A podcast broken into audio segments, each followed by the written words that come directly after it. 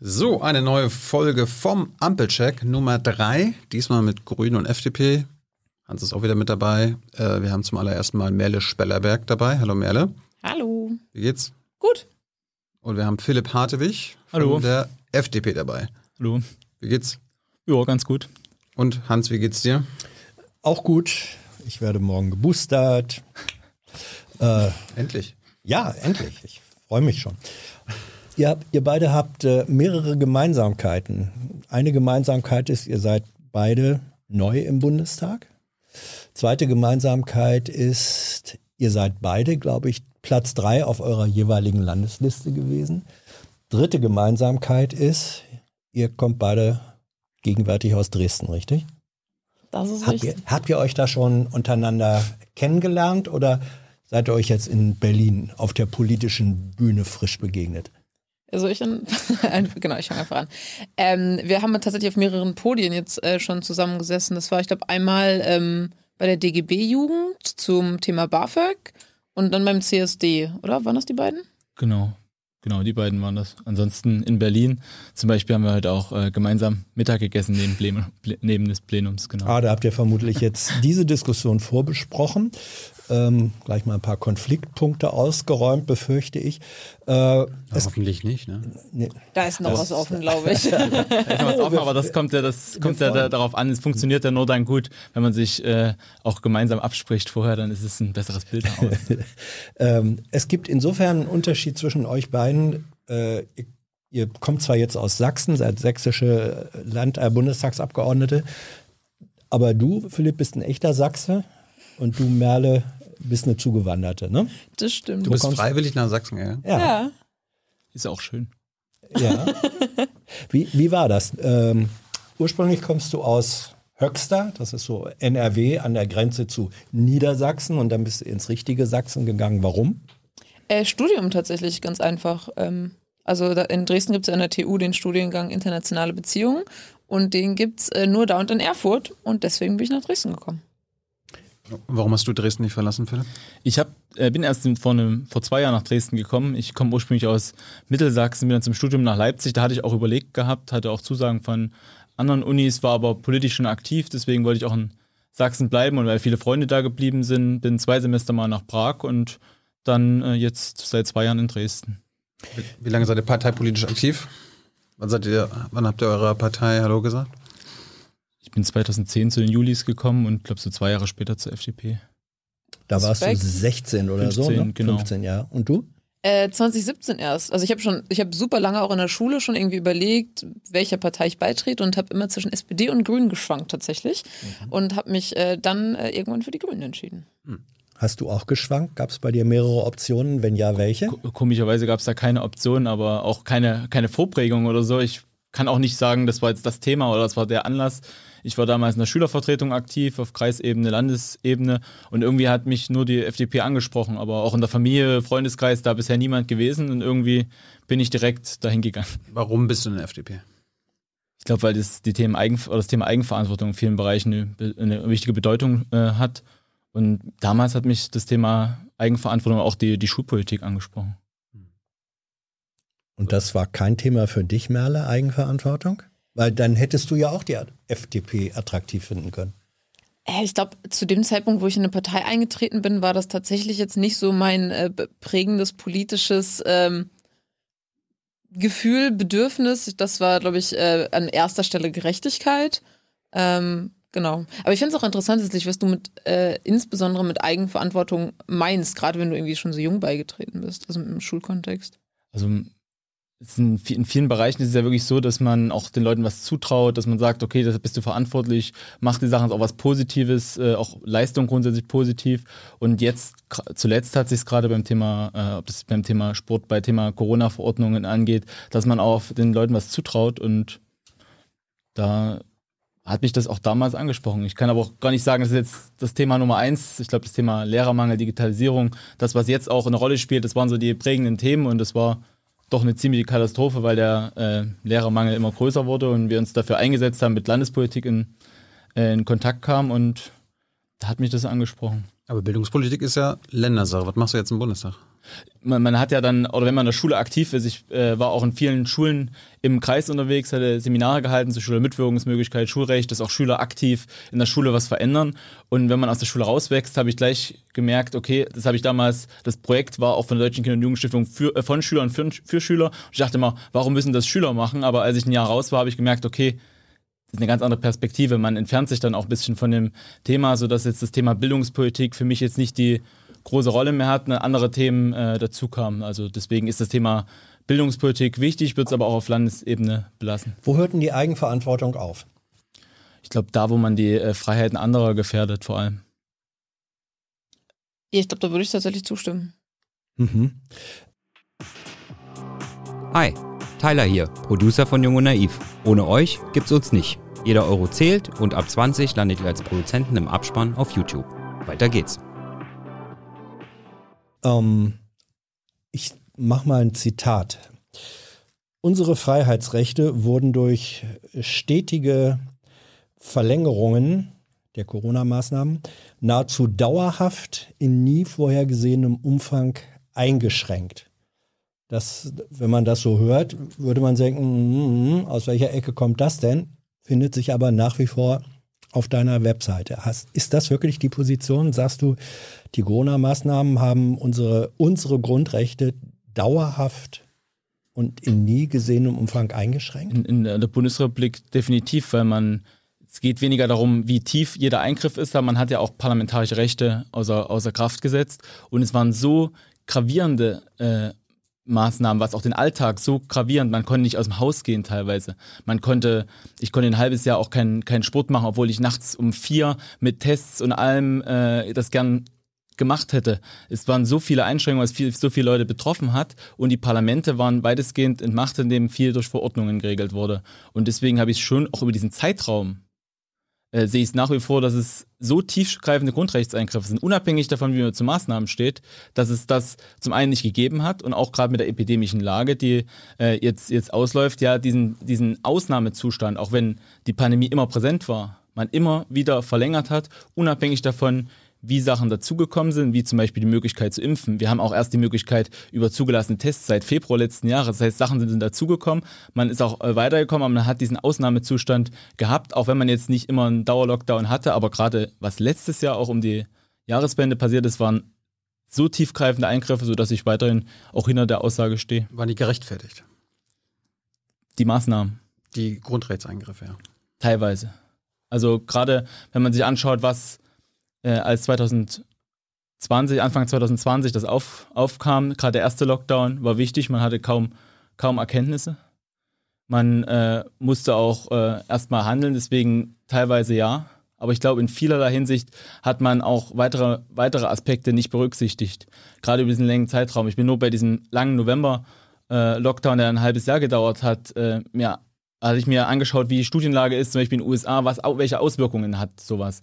Und die haben 50.000 äh, in den Studien aus den USA, die auch äh, Lauterbach mehrfach äh, oder schon häufiger zitiert hat, die haben 50.000 erwachsene Corona-Patienten untersucht. Wenn sich die Leute vorher in den Tagen, Wochen, Monaten davor bewegt haben, Sport gemacht haben, wie sich das auswirkt und wenn sie es nicht gemacht haben. Und die Hospitalisierungsrate, die Sterbewahrscheinlichkeit war, hat den Faktor 3 war höher, wenn die Leute sich nicht bewegt haben. Und man hatte da, dazu die, die Studien, dass sich die Leute halt von Lockdown zu Lockdown weniger bewegt hat, haben, dass die Auswirkungen auf die psychische Gesundheit der Leute und dann das zu sehen, dass man auch das oft verlängert hat, obwohl man parallel Möglichkeiten hatte, auch auf Eigenverantwortung, Impfen, Testen, auch beides in Kombination, das dann aufrechtzuerhalten. Äh, deswegen hätte ich viele der Maßnahmen dann nicht so gegriffen, aber gerade am Anfang äh, dieser erste Lockdown, dieser Erstmaßnahmen getroffen hat, dass man auch grundsätzlich Maßnahmen macht, das ist erstmal, glaube ich, gut gewesen. Und hast man das, kann es auch niemand als Vorwurf Hast du das machen. auch so empfunden, Merle? Sozusagen die, die Maßnahmen, die Lockdowns als äh, Grundrechtseinschränkungen in nie zuvor dagewesenem Maßstab. Hat dich das in ähnlicher Weise belastet, gestört oder hast du das ganz anders wahrgenommen? Ich habe es nicht exakt so, aber schon tatsächlich ähnlich wahrgenommen, weil ich glaube, ähm, es ist, glaube ich, auch einfach eine faktische Beschreibung tatsächlich, wenn man sagt, dass die Grundrechtseingriffe so noch nie da waren jetzt in der Bundesrepublik. Ähm, wie man das bewertet, ist wieder eine andere Frage. Aber ich, ich habe in den letzten Tagen auch in der Diskussion jetzt in der Fraktion und im Bundestag nochmal gemerkt, dass die Art irgendwie, wie wir auch über ähm, harte Maßnahmen sprechen, glaube ich, sehr stark davon geprägt ist, in welchem Bundesland wir die Lockdowns verbracht haben. Also in Sachsen gab es ja so unfassbar absurde Maßnahmen wie ein 15-Kilometer-Radius, den man nicht verlassen durfte, alleine zum Spazierengehen. Und dass das ähm, dann gleichzeitig auf dem, im ländlichen Raum kaum kontrolliert wurde, in der Stadt aber sogar nachts um 3 Uhr, ähm, fand ich nicht verhältnismäßig, weil es einfach keinen Effekt hatte ähm, auf tatsächlich das Geschehen. Also dass es ähm, zu bestimmten Zeitpunkten absolut sinnvoll war, Kontaktbeschränkungen, Lockdown, absolut unbestritten. Also das ist eine ähm, krasse Notlage gewesen und ist es jetzt wieder und da brauchen wir radikale Maßnahmen. Aber manche Sachen waren einfach nicht sinnvoll und nicht verhältnismäßig. Mhm. Der Chat merkt gerade an, Philipp, was dein Argument jetzt war, weil jeder durfte auch während der Lockdowns Sport machen. Ja, ist aber was anderes, wenn man das zu Hause macht. Eine Anfrage der Bundesregierung hatte mal. Du konntest, auch, du konntest gesagt, draußen Sport machen, also äh, laufen und alles Mögliche. Das ging aber, es ist nicht vergleichbar. Also man hat einmal natürlich den Sport, äh, man hat im Sport ja viele Aspekte. Man hat das Thema Gesundheitsprävention. Klar, alleine kann man das machen, aber die Leute, und das äh, ist zumindest flächendeckend auch zu sehen, haben in der Regel weniger Sport gemacht. Äh, Einzelne mal, gut, am Anfang hat man mal irgendwie so ein Online-Workout ausprobiert, aber es war weniger. Wir haben ja auch eine ganze ganze Branche im Fitnessbereich, wo, wo ganz viele Schäden auch da sind, wo eben bestimmte Übungen notwendig sind, um Sachen zu schützen. Aber was viel, viel wichtiger ist, ist der ganze Breitensport. Ich äh, bin bei mir im Kreissportbund Vizepräsident das ist die größte Breitenbewegung, die große Ehrenamtsbewegung, die es gibt. Und wir haben im, Land Sachsen in, in Saldo von minus 20.000 Leute, wenn die Leute nicht in die Sportvereine gehen, was ein soziales Leben, ein Inklusionsfaktor, ein Integrationsfaktor ist, wo, wo es auch die persönliche Weiterentwicklung ein ganzes Jahr weg war. Und deswegen, das war ja auch alles nicht möglich. Das zählt alles beim Thema Sport, was auch Sport machen äh, angeht, mit rein. Und das war nicht möglich. Und deswegen würde ich auch gerade im Bereich Sport da äh, weiter dazu stehen. Hättest du dir gewünscht, dass es weniger Grundrechtseingriffe für sportliche Menschen. Ja. Nee, nicht für sportliche Menschen, weil das ist ja auch gerade, wir mussten, äh, Beispiel aus dem Kreissport, wir mussten unsere Seniorensportwoche ähnliche Sachen ab, äh, äh, absagen, was extrem wichtig ist. Ältere Leute, die an, anderthalb Jahre oder ein halbes Jahr keinen Sport machen können oder keinen Sport machen, die kommen ja nicht wieder zurück in die Gruppe. Das ist eine, eine riesen Auswirkung auch im Bereich Gesundheitsprävention, ist es im äh, Bereich Sport und dann, ich finde es mit, mit, ich finde es auch richtig schlimm im Bereich Kultur, aber da hat es ja die unmittelbaren äh, Präventionscharakter auch für Corona-Erkrankungen, auch auf andere Erkrank Erkrankungen. Es entlastet äh, das Gesundheitssystem und äh, deswegen sehe ich es so, dass man auf jeden Fall den Sport privilegieren müsste. Merle, du hast von radikalen Maßnahmen äh, gesprochen. Welche meinst du und wie ist die Situation jetzt? Also hat nicht gerade in Sachsen der Ministerpräsident auch wieder von radikalen Maßnahmen gesprochen, die nötig seien? Irrt er sich oder waren die vorher nicht radikal genug? Ähm, ich finde, dass die Maßnahmen, die wir hatten, zum Beispiel ähm, Kontaktbeschränkungen, also dass der Staat so krass in das Privatleben von Leuten eingreift und sagt, du darfst nur noch so und so viele Menschen treffen, klar ist das radikal. Also das eigentlich will ich mir sowas von einem Staat nicht sagen lassen. So, mhm. aber ich fand trotzdem, dass es äh, unter Anbetracht der Situation eben verhältnismäßig war. Und ähm, momentan haben wir natürlich wieder eine super drastische Lage, gerade in den Krankenhäusern. Trotzdem ist die Lage nicht die gleiche, weil wir mittlerweile andere Möglichkeiten zur Verfügung haben. Ist sie jetzt schlimmer oder ist sie besser? Weil die Inzidenz war nie so hoch wie heute. Ich weiß nicht, ob man das in einfaches schlimmer oder besser ähm, anders auf jeden Fall. Ja, anders auf jeden Fall. Also ich, ich, weiß nicht, ob schlimmer oder besser das trifft, einfach weil wir sehr viel mehr geimpfte Menschen haben, weil einige Menschen, gerade ältere Menschen, vor schwereren Verläufen zumindest teilweise geschützt sind. Und trotzdem haben wir natürlich die krassen Inzidenzen, die du gerade angesprochen hast. Als die epidemische Lage in Kraft getreten ist, letztes Jahr 2020, äh, am 28. März, äh, gab es eine Inzidenz von 58 und 6.300 Neuinfektionen pro Tag. Heute stehen wir bei dem Zehnfachen über den Zehnfachen der Neuinfektion und eine Inzidenz auch von, glaube ich, 336. Gleichzeitig wollt ihr jetzt auch, seid ihr auch dafür, die epidemische Lage beenden, korrekt?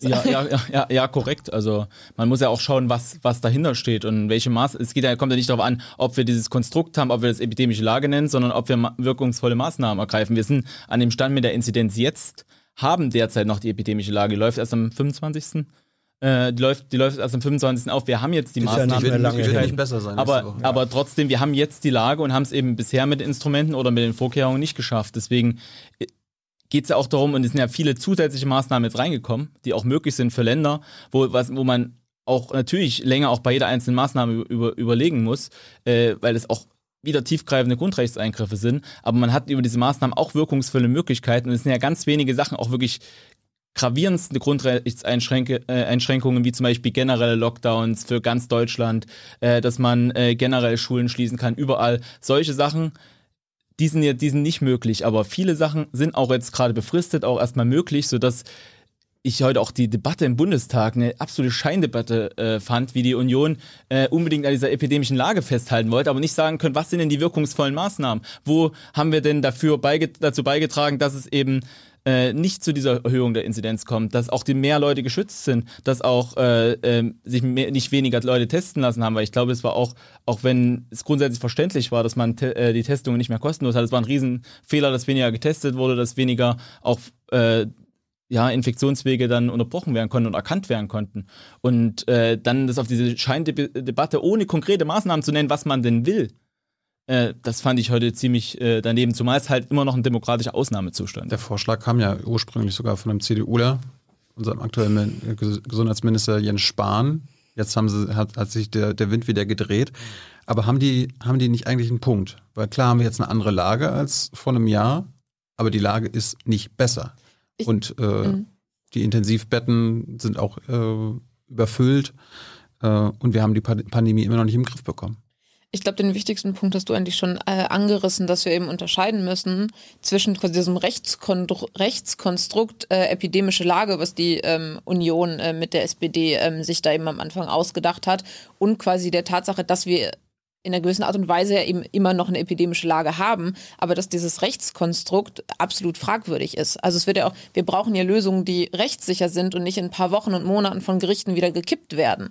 Und außerdem finde ich super, super wichtig und allein deswegen finde ich das Gesetz, was wir jetzt heute verabschiedet haben, wichtig, dass wir eben wieder die Macht ins Parlament zurückholen und nicht über irgendwie Verordnungen etc. das Ganze reguliert wird, sondern im Parlament und in den Ausschüssen, also jetzt eben im Hauptausschuss, diskutiert wird, wo die Union auch die Möglichkeit hatte, sich einzubringen, wo wir Anhörungen hatten. Und das finde ich super wichtig. Und ich meine, wir haben ja zum Beispiel jetzt 3G im ähm, öffentlichen Verkehrsmitteln, in Betrieben. Wir haben die Möglichkeit von 2G plus etc. Und ich meine, ich finde, ich glaube, ich, ich unterstelle auch nicht anderen PolitikerInnen, dass sie jetzt irgendwie was Schlechtes fürs Land oder für die Menschen haben wollen würden. Aber ich finde es trotzdem auch faszinierend, dass die Union das nicht geschafft hat, eine Maßnahme konkret eben zu benennen, die sie drin haben wollen. Weil hätten sie die vorgeschlagen, hätten unsere FachpolitikerInnen, die das ja verhandelt haben, ähm, ja auch sagen können, okay, finden wir gut, finden wir schlecht. Wir wollen ja jetzt nicht mit der, über die Union diskutieren und um, um was die so machen, sondern mit euch. Und Aber ich glaube, das ist trotzdem der, ein, ein wesentlicher Punkt, was man äh, nicht, ohne über jemand anderes zu sprechen, was man jetzt sieht, wir haben diese Debatte gehabt, auch für Akzeptanz, auch dass darüber debattiert wird in den einzelnen Runden, muss, muss man auch sehen, auch dass man die Möglichkeit hatte, heute waren ja relativ viele Kurzinterventionen, äh, wo es auch nochmal um das Thema Impfen ging, um andere Sachen. Das heißt, wir durch diese lebendigen Debatten, die auch jetzt im Sommer, auch äh, durch Wahlkampf und äh, Sommerpause nicht stattgefunden haben, helfen meiner Meinung nach auch, um für diese Themen da weiter, weiter zu werben und da auch die Sensibilität noch, noch stärker zu bringen. Aber eine, eine Frage jetzt. Ähm, ihr habt eine Impfquote aktuell von 57,6 Prozent vollständig geimpft in Sachsen.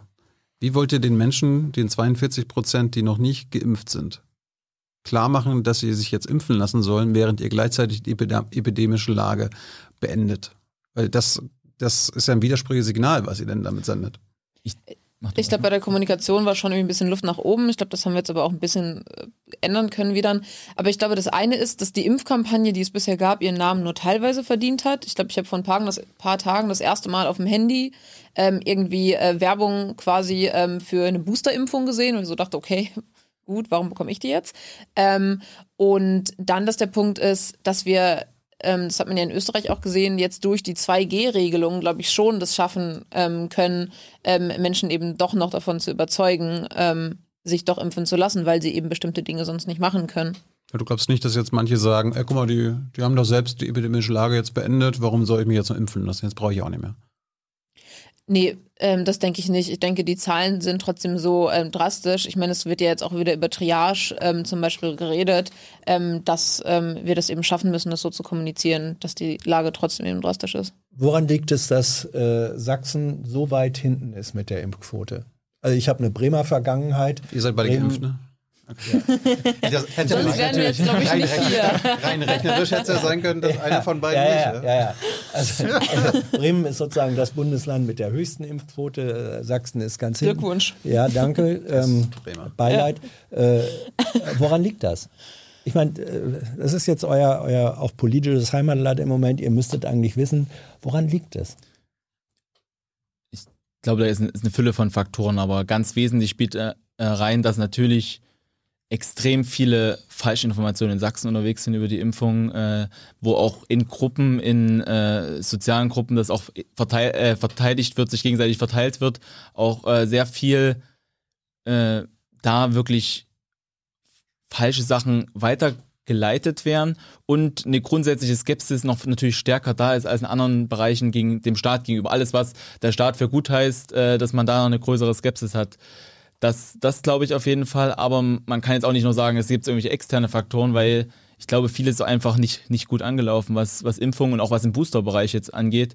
Wenn ich äh, gehört habe bei uns aus der äh, Fraktion, dass in Schleswig-Holstein die die äh, Leute für die Boosterimpfung schon im August angeschrieben wurden teilweise und wir jetzt in Sachsen erst umstellen. Jetzt die mobilen Impfteams werden jetzt langsam auch wieder mehr. Das ist, ist auch gut, dass man da nachsteuert. Aber ich glaube, dass wir da auch bei solchen Sachen in Sachsen hinten dran waren. Du bist ja auch Generalsekretär der FDP. Ihr sitzt zwar nicht im Landtag, aber im Bundestag. Wirst du denn jetzt ähm, die Regierung von Herrn Kretschmer, an der ja auch die Grünen beteiligt sind, kritisieren dafür, dass er jetzt einen zwei bis drei Wochen lang Lockdown, also einen harten Wellenbrecher einführen will? Ich sehe es kritisch, vor allem äh, äh, haben wir kritisiert oder kritisieren wir, wie äh, unser Ministerpräsident jetzt die letzten Wochen unterwegs ist. Also sich auch immer wieder was anderes sagen und es geht ja auch darum, und ich glaube, das war auch ein Grund, warum sich vielleicht auch weniger Leute oder nicht mehr die Leute dran gehalten haben an einzelne Maßnahmen oder vielleicht auch skeptischer der Impfung waren, weil sich halt ständig viel geändert hat, viele unsinnige Sachen drin waren, die Verordnungen teilweise einfach schlecht gemacht waren, auch handwerklich schlecht gemacht werden und auch vieles jetzt nicht gut genug vorbereitet war. Und natürlich äh, ist es auch zu kritisieren und ich halte den äh, Lockdown oder ich äh, bin, bin gegen den pauschalen Lockdown, weil man muss, das ist ja der Unterschied auch zwischen einem autoritären Staat und einer Demokratie, einem Rechtsstaat, dass man bei jeder einzelnen Maßnahme abwägt, welche Maßnahmen geht sonst noch, dass die, dass es auch ein, dass ein, einen legitimen Zweck verfolgt, dass das äh, auch grundsätzlich sowas geeignet ist, um Infektionsketten zu äh, durchsprechen. Aber man muss ja eine Erforderlichkeit bei jeder einzelnen Maßnahme prüfen. Alle Maßnahmen, die mir einfallen, sind die vielleicht milder und können die vielleicht das gleiche Ziel erreichen? Und da fällt, fällt als erstes auch eine 2G-Plus-Regel bei einzelnen Sachen ein. Das heißt, ein kompletter Lockdown ist einfach äh, ab absurd und ist natürlich auch und das haben ein halbes Jahr nachdem äh, die ersten Corona-Rechtsprechungen kamen, dann schon die ersten Gerichte geurteilt, dass halt bei jeder Maßnahme auch eine entsprechende Evidenz dahinter sein muss, warum diese Maßnahme helfen kann. Und je länger äh, die Pandemie andauert, desto strenger sind die Anforderungen daran. Ich Und möchte das mal einfach ein paar Zahlen nicht- ja. vorlesen. Ja. Äh, Landkreis Sächsische Schweiz, Osterzgebirge. 1369 ähm, Inzidenz. Inzidenz. Landkreis Meißen 1248. Also die, die dunkelsten Zahlen, die- äh, dunkel, dunkelsten Felder auf der Landkreis, LKI-Karte sind. Landkreis Leipzig 1064, Landkreis Bautzen 1027. Das sind exorbitante äh, Inzidenzzahlen. Äh, wie wollt ihr die denn wegkriegen oder runterkriegen? Was ist denn, die, was, was ist denn der Vorschlag der FDP in Sachsen? Es gibt verschiedene, ver- verschiedene Vorschläge. Das allererst mal ist klar, das ist erschreckend und ist eine, eine Katastrophe, wie, wie, hoch, wie hoch die Zahlen sind. Aber indem wir jetzt äh, den Lockdown oder einen pauschalen Lockdown haben, äh, ich halte es nicht für verhältnismäßig. Kontaktbeschränkungen machen Sinn, dass die Leute sich überall testen, bevor, äh, vor, äh, bevor sie auf die Arbeit gehen, bevor sie irgendwo hingehen, dass getestet wird, dass Infektionsketten unter, unterbrochen werden, dass man, äh, dass man äh, auch schn äh, schnell auch Quarantäneanordnungen durchsetzt, dass man den Leuten Bescheid gibt, äh, wenn entsprechend auch, leider habe ich gemerkt, dass viel zu wenig Leute über äh, Apps oder ähnliche Sachen verbunden sind, auch angeben, mit wem sie unterwegs waren, dass man da einfach hinterher ist und das zu sprechen. Aber natürlich, so wie sich derzeit entwickelt, wird sich das erstmal die nächsten Tage weiterentwickeln, weil das geht ja immer ein paar Tage nach. Und wenn man langfristig das erreichen will, ist natürlich die Impfung, aber ich hatte gestern das erste Mal eine, eine Talkshow wieder gesehen, äh, in Lauterbach äh, bei, bei Lanz, der auch gesagt hat, auch das Thema Impfen, was der einzige Schlüssel ist, um aus der Pandemie rauszukommen, wird nicht verhindern, äh, dass wir jetzt äh, diese Situation haben, weil das halt vier, sechs Wochen dauert, bis die Leute vollständig dann geimpft sind. Und ich glaube vielleicht als äh, letzter Punkt, dass es auch noch ein Problem ist, dass vielleicht sich einige, die noch nicht die Erstimpfung haben, auch stigmatisiert fühlen, äh, weil sie vielleicht Angst haben hinzugehen, aber warum war, bist du erst jetzt da? Dass man da auch die Leute vielleicht mit positiveren Ansätzen einfacher also Sie gehen jetzt nicht bringt. hin, weil Sie fürchten, gefragt zu werden, äh, warum gehst du jetzt erst hin? Das ist doch, äh, das ist doch absurd. Das sind ga- ganz wenige. Es ist überhaupt, es ist äh, ein, ein minimaler Faktor und wird jetzt nichts bringen, was die jetzige Situation ist. Klar. Mhm. Aber wenn es darum geht, auch langfristig, es geht ja nicht darum, nur die Leute äh, Booster impfen zu lassen, sondern Leute, die bisher keine Erstimpfung haben, äh, dazu zu überzeugen, warum jetzt äh, sie sich auch äh, äh, hingehen müssen und äh, auch impfen lassen sollten. Ich habe jetzt Und- immer noch nicht ja. verstanden, was die FDP in Sachsen an der Katastrophe, die, die du selbst so genannt Ja. hast, äh, ändern will. Also was muss jetzt gemacht werden, was, was die Regierung von der CDU, Grünen und SPD noch nicht macht? Es geht, äh, es geht darum, die äh, Kapazitäten auch an Intensivbetten äh, zu bringen. So, soll man sich Pflegekräfte ausdenken?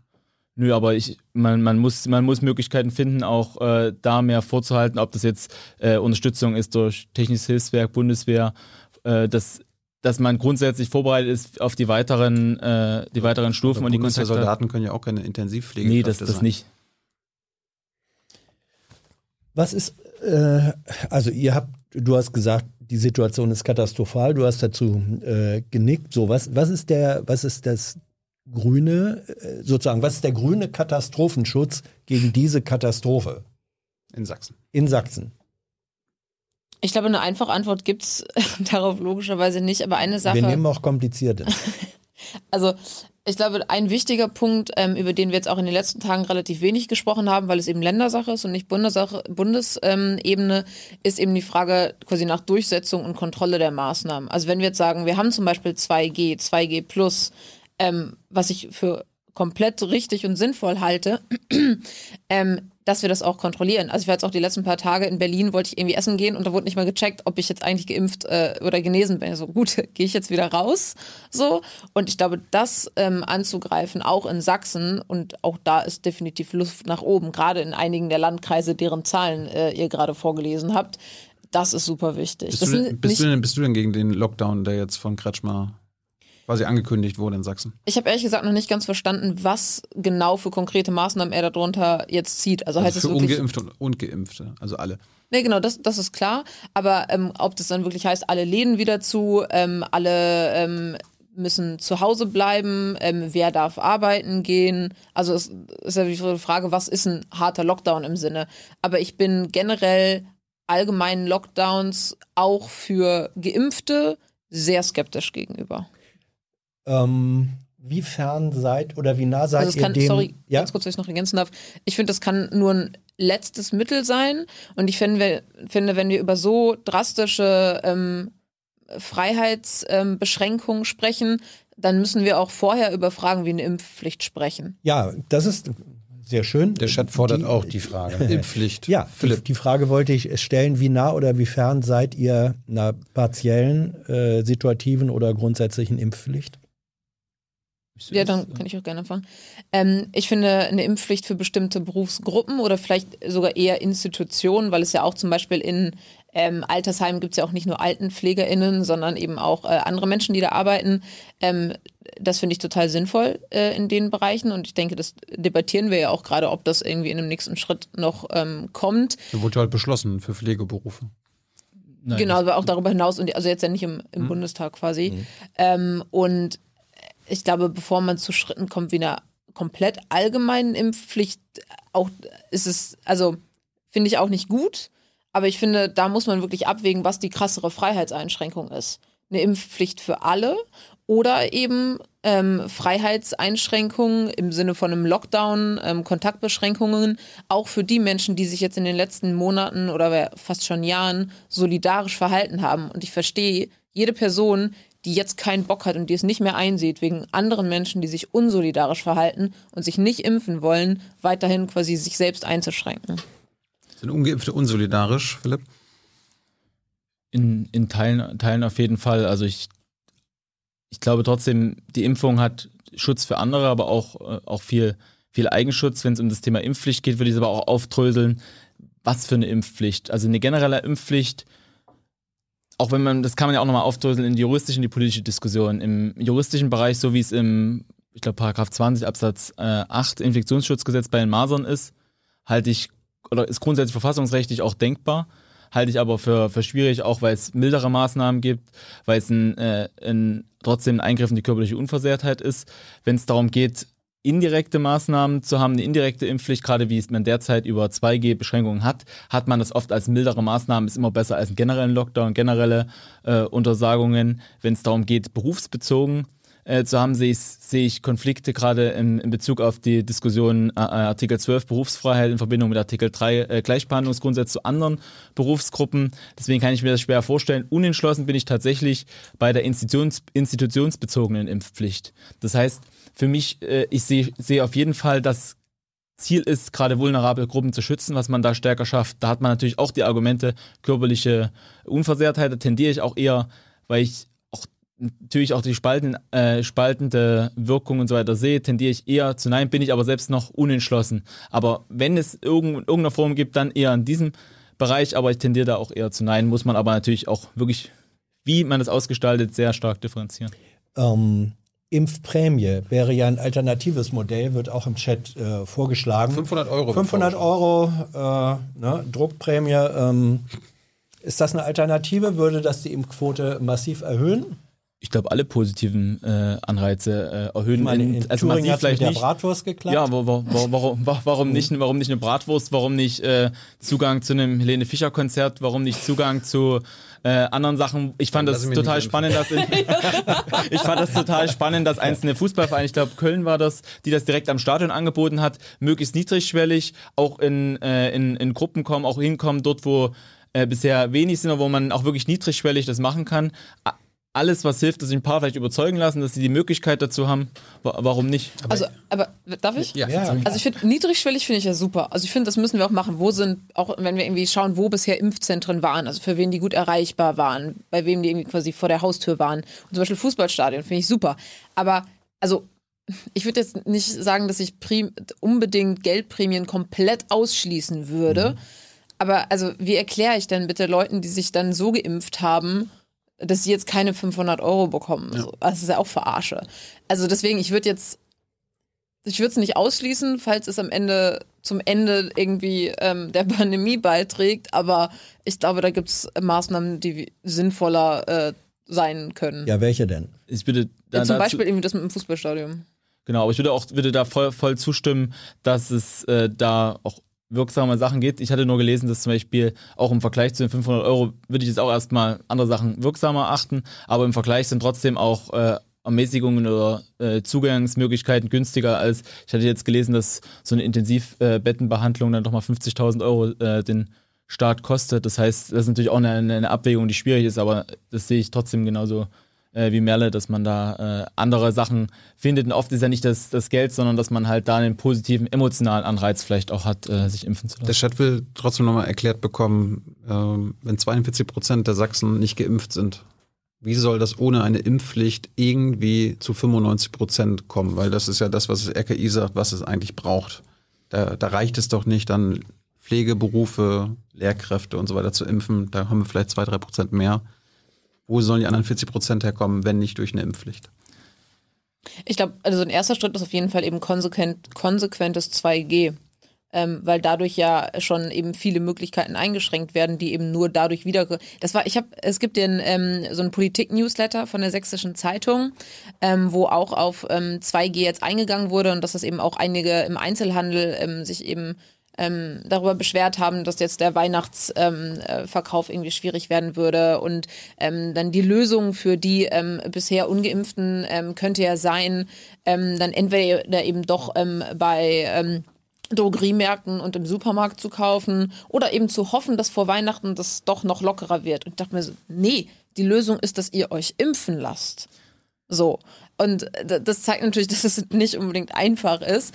Aber ich glaube trotzdem, dass ein erster Schritt muss einfach, weil ich meine, wir, wir haben ja jetzt noch nicht lange 2G, ähm, aber das einfach als ähm, Druckmittel durchaus auch zu benutzen. Aber finde, ja, du, da- sag, du sagst ja gerade selber, die Lösung ist, lasst euch impfen. Warum Ja. denn nicht die Lösung verordnen? Bis, schließt du aus, dass, es, dass du irgendwann für eine generelle Impfpflicht sein wirst? Mittlerweile nicht, nein. Du? Ich, ja, also ich, äh, ich wür- würde, ich sehe es auch beim Thema 2G als Minusmaßnahme, bevor alles äh, dicht ist. Ja, generell 2G minus? Als Minusmaßnahme. als, als, Minusma als, als, als, als, genau, als, oh Gott, wer ist noch mit damit als, als, als, Mi- als Minusmaßnahme der immer auch äh, mildere Mittel äh, Ja, Äh, zu, zu prüfen hat. Ich sehe es extrem schwierig, weil ich habe auch nicht nicht die Lösung. Ich sehe nur äh, derzeit, dass es auch ein Problem ist, dass man auch oft, je, je je stärker man den Druck macht, auch mit der Impfpflicht, viele noch weiter davon entfernt sind. Teilweise ist ja auch bewusste Entscheidungen sind, auch wenn ich sie nicht nachvollziehen kann. Und wenn ich jetzt noch zehnmal bei mir poste, dass ich mich impfen lassen habe und ihr sollt das machen und äh, vielleicht auch noch äh, alle Ungeimpften als unsolidarisch immer bezeichnen, wird sich keiner von denen, die im- ungeimpft sind, dadurch durch so einen äh, Appell nochmal impfen lassen. Es Deswegen gibt dazu ähm, im, im Chat die kritische Anmerkung, weil du ja sehr stark ähm, die körperliche Unversehrtheit als Kriterium äh, genannt hast. Da wird gesagt, äh, körperliche Unversehrtheit von vielen bedrohten und vulnerablen Menschen wird eigentlich nur durch Impfung gewährleistet. Also du hast so argumentiert, Impfung ist ein Eingriff in die körperliche Unversehrtheit der Geimpften. Ja, da wird reingepiekst. Das Argument hier ist, damit wird aber die körperliche Unversehrtheit, die Gesundheit der ansonsten Infektionsgefährdeten gesichert. Ist ein richtiges Argument, aber man hat ja die Abwägung zwischen äh, der körperlichen Unversehrtheit, zwischen der Gesundheit von verschiedenen Rechtsgütern, von einem selbst und auch von der, von der Gesellschaft. Und dass man sich auch, äh, also man, es ist ein relativ kleiner Eingriff, aber es ist, es erstmal ein Eingriff und den muss ich in die Waagschale bringen, dass man auch, äh, Das, das, ist doch eine Abwägungssache. ja, natürlich ist eine Abwägungsfrage, aber trotzdem ist es erstmal ein richtiges Argument. Natürlich ist es auch jeder, der äh, auch geschützt werden soll aus einer vulnerablen Gruppe, der das Rechtsgut und auch die Überlastung der Gesundheitssysteme Ja. ist ein Fakt, der natürlich da in die Waagschale äh, gew gew geworfen werden muss, aber ist trotzdem die, die körperliche Unversehrtheit der einzelnen Person ist erstmal auch, betrifft auch das Rechtsgut, deswegen halte ich es ja auch für verfassungsgemäß aber glaube nicht, dass es das richtige Mittel ist, weil man ja auch noch stärker, also nochmal auch zu einer stärkeren Spaltung führt, weil die Leute, wenn man, wenn man das auch, du- ich kann mir nicht vorstellen, wie man die Impfpflicht jetzt durchsetzen soll. Also im Sinne von, dass man die Leute kontrolliert, dass man die äh, Ja, dann kannst du Leute nicht mehr auf. Arbeit, du kannst nicht mehr deine Kinder zum Kindergarten bringen. Also das geht, glaube ich, ganz schnell. Schwierig. Ich weiß nicht, ob das, äh, Ge- ob das für, für die Gesellschaft möglich ist, dass, dass es auch ohne, dass es so gesellschaftliche Konflikte gibt, auch wenn ich's, ich, ich finde es schlimm, dass die Quoten auch in Sachsen und auch gerade im ländlichen Raum in Sachsen so gering ist. Ich finde es äh, eine Katastrophe, dass viele dann auch erst in ihrem unmittelbaren Umfeld einer Erkrank- Erkrankung gemerkt haben, was, ei- weil sie vorher nicht geglaubt haben, wie gefährlich die Krankheit ist, wie gefährlich die Situation ist. Aber ich glaube nicht, dass man das über die, über die Impfpflicht äh, hinbekommt. Kann ich mir nicht vorstellen. Also hier wird, hier wird gefragt, wie viele Tote pro Tag muss es eigentlich geben, bis ihr sagt, äh, okay, da müssen wir eben doch entweder harten Lockdown und oder Impfpflicht machen. Das ist eine, eine Frage, die ich, die ich so nicht beantworte. Also es ist, halt, es ist, ja, nicht, ist ja nicht so, dass man das an irgendwas äh, konkret ab, abwägen kann und äh, die, die Situation ist kritisch, ist schlimm, aber ich äh, bin, also, Impf also man muss alles, alles versuchen und äh, da- dass man die Leute auch dazu bewegt, aber eine, eine generelle Impfpflicht halte ich für sehr schwierig. Merle, sind freiwillig ungeimpfte Personen, auch in Sachsen, unsolidarisch. Ja. Philipp sieht das nicht so. Das würde ich trotzdem nicht. Also ich würde schon sagen, dass die Leute, dass es äh, solidarisch ist, sich impfen zu lassen und wer sich nicht impfen lässt, auch unsolidarisch ist. Vor allem von denen, die auch äh, einfach ungeprüft Sachen weiterleiten, die äh, auch unkritisch sich, äh, sich diese auch teilweise, man, man sieht das ja, was da für, äh, für falsche Sachen geteilt werden, völlig unkritisch bei, bei den sozialen Netzwerken und es ist, äh, wenn man sich ein, das anschaut von den ja, bei, bei Facebook in einzelnen Regionen ist es wirklich eine, eine Katastrophe. Ich halte es schon te- teilweise für unsolidarisch. Warum, Aber- warum? Du sagst immer wieder teilweise. Ja. Also es, es, gibt, es gibt ja Also wenige. teilweise auch solidarisch. Ja, genau. Nee, nee, das ist von, von, niemandem äh, solidarisch, aber ich äh, respektiere trotzdem, dass bei einigen auch eine be be bewusste Entscheidung ist, äh, auch wenn ich sie nicht gut finde, aber ich respektiere das trotzdem. Hier wird gerade gefragt, hier, äh, nee, eben rein, hier wird gerade gefragt, ähm, wie ist es diesem Staat eigentlich nur gelungen, jemals die Führerscheinpflicht durchzusetzen? Also Ein bisschen polemisch, aber der Gedanke dahinter hat ja was für sich. Melle. Ne? Melle wollte was sagen. Ja, Entschuldigung. Ähm, ich wollte nochmal auf diesen Punkt von unsolidarisch und wie man Leute erreichen kann, weil also ich habe auch eine Person in meinem näheren Umfeld, jetzt außerhalb von Sachsen tatsächlich, ähm, die sich auch bisher nicht impfen lassen hat, ähm, der ich niemals allgemein vorhalten würde, ein unsolidarischer Mensch zu sein, der andere Menschen egal sind oder die andere Menschen gefährden wollen würde. Trotzdem würde ich aber sagen, dass die Tatsache, dass sie sich nicht impfen lassen hat, trotzdem unsolidarisch ist, ohne zu sagen, dass sie jetzt als Person generell ähm, ja unsolidarisch oder ein schlechter Mensch ist. So, also ich finde, das kann man schon noch irgendwie trennen. Ähm, aber auch da habe ich nicht das Gefühl, dass auch wenn ähm, andere Menschen in ihrem privaten Umfeld natürlich versucht haben, sie zu überzeugen, es nur bedingt Aufwand irgendwie auch gab, die Menschen tatsächlich noch zu überzeugen, ähm, außer irgendwie in Sonntagsreden. Aber ja. Würde, ich- würde ich, würde ich 100% unterstreichen und ich glaube, man, der, der, der Anteil ist gar nicht so gering von Leuten, die mal, äh, wo wirklich auch ein Aufklärungsgespräch direkt dazu äh, mit Leuten, die sich auskennen, wie die Impfungen wirken, wie die Risiken sind und es gibt, gibt nun mal die, äh, die Risiken, dass man da über, über individuelle äh, Gespräche auch wirklich von denen, die das als Experten einschätzen können, dass der Anteil gar nicht so gering ist. Hat- Hat deine Position irgendwas mit der Stärke der AfD in Sachsen zu tun? Nö. Mittlerweile ist ja auch in deinem Ja, Wahlkreis. de de äh, definitiv. Also ich glaube, dass es, also ich, ich würde, würde so weit gehen, dass es eine, ganz hohe Anzahl an äh, Ungeimpften mit der Stärke sicherlich eine, eine Koalition hat, äh, im, auch im, im Wahlkreis oder im, in der Region, weil gerade in AfD-Netzwerken wurden viele Falschmeldungen weitergetragen, wurde viel Müll auch weiter erzählt, wird sich weiter gegenseitig äh, äh, zugeklatscht, wenn man irgendwelchen äh, Müll teilt, äh, wird äh, auch bewusst auf einmal auch wieder besseren Wissens äh, was Falsches äh, behauptet. Man geht bewusst in Runden rein, wo man weiß, Leute sind unzufrieden äh, und äh, teilt diese Sachen in, in diese Bereiche und da ist definitiv ein Zusammenhang. Und da hoffst du, dass es jetzt durch mehr Informationen, ein bisschen Mülltrennung. Teilweise schon, aber wenn, wenn, wenn man einzelne Leute auch in den Gruppen überzeugen kann, auch durch, durch, ein- äh, durch bewusste Gespräche, die Leute können, die Leute können Zeit eh, noch? die, die, die Impfung wird jetzt so, die Situation ist jetzt so kritisch. Aber den, die nächsten zwei, drei, vier Wochen, was jetzt passieren wird, werden wir nicht über Impf, durch Impfung kommen wir aus der Pandemie raus. Aber die Impfung selbst hilft jetzt nicht, um in den nächsten zwei, drei Wochen die, äh, die gefährliche Situation auch äh, zu bewältigen. Nee, aber die Nichtimpfung äh, wird vielleicht dafür sorgen, dass die Situation nicht nur in den nächsten zwei, drei, vier Wochen, sondern in sechs, acht, zehn, zwölf Wochen noch gefährlicher wird. So, das heißt, wie, was muss jetzt passieren in Sachsen und anderswo? Also wir, wir, wir gucken jeden Tag auf die Inzidenzzahlen. Ich schicke da noch eine andere Frage hinter. Jetzt wurde beschlossen, dass der neue Inzidenzwert äh, die Hospitalisierungsinzidenz äh, sein soll. Ist das eigentlich der richtige Weg, dass man sagt, äh, wir machen es jetzt daran fest, äh, wann laufen die Gesundheitssysteme voll oder über? Ist das der richtige Weg? Also ich, ich muss sagen, ich habe jetzt die Ergebnisse von der Ministerpräsidentenkonferenz noch nicht äh, gesehen, weil wir jetzt auch, äh, in, auch den ganzen Abend in Terminen war. Ich, wie wichtig ist, um die, wie wir es schon gesagt haben, beim Thema äh, Impfquote erhöhen, äh, niedrigschwellige Angebote. Man braucht Multiplikatoren, mehr Multiplikatoren in allen Gesellschaftsschichten, äh, die auch da, da, dafür werben. Auch äh, Werbung, also wohl Impfung, äh, äh, Boosterimpfung, Wie wär's mit einem, Erstimpfung. wie wär's mit einem führenden AfDler, der sich für Impfen ausspricht? Zum Beispiel, zum Beispiel. Also, Kennst äh, du da jemanden in Sachsen? Also?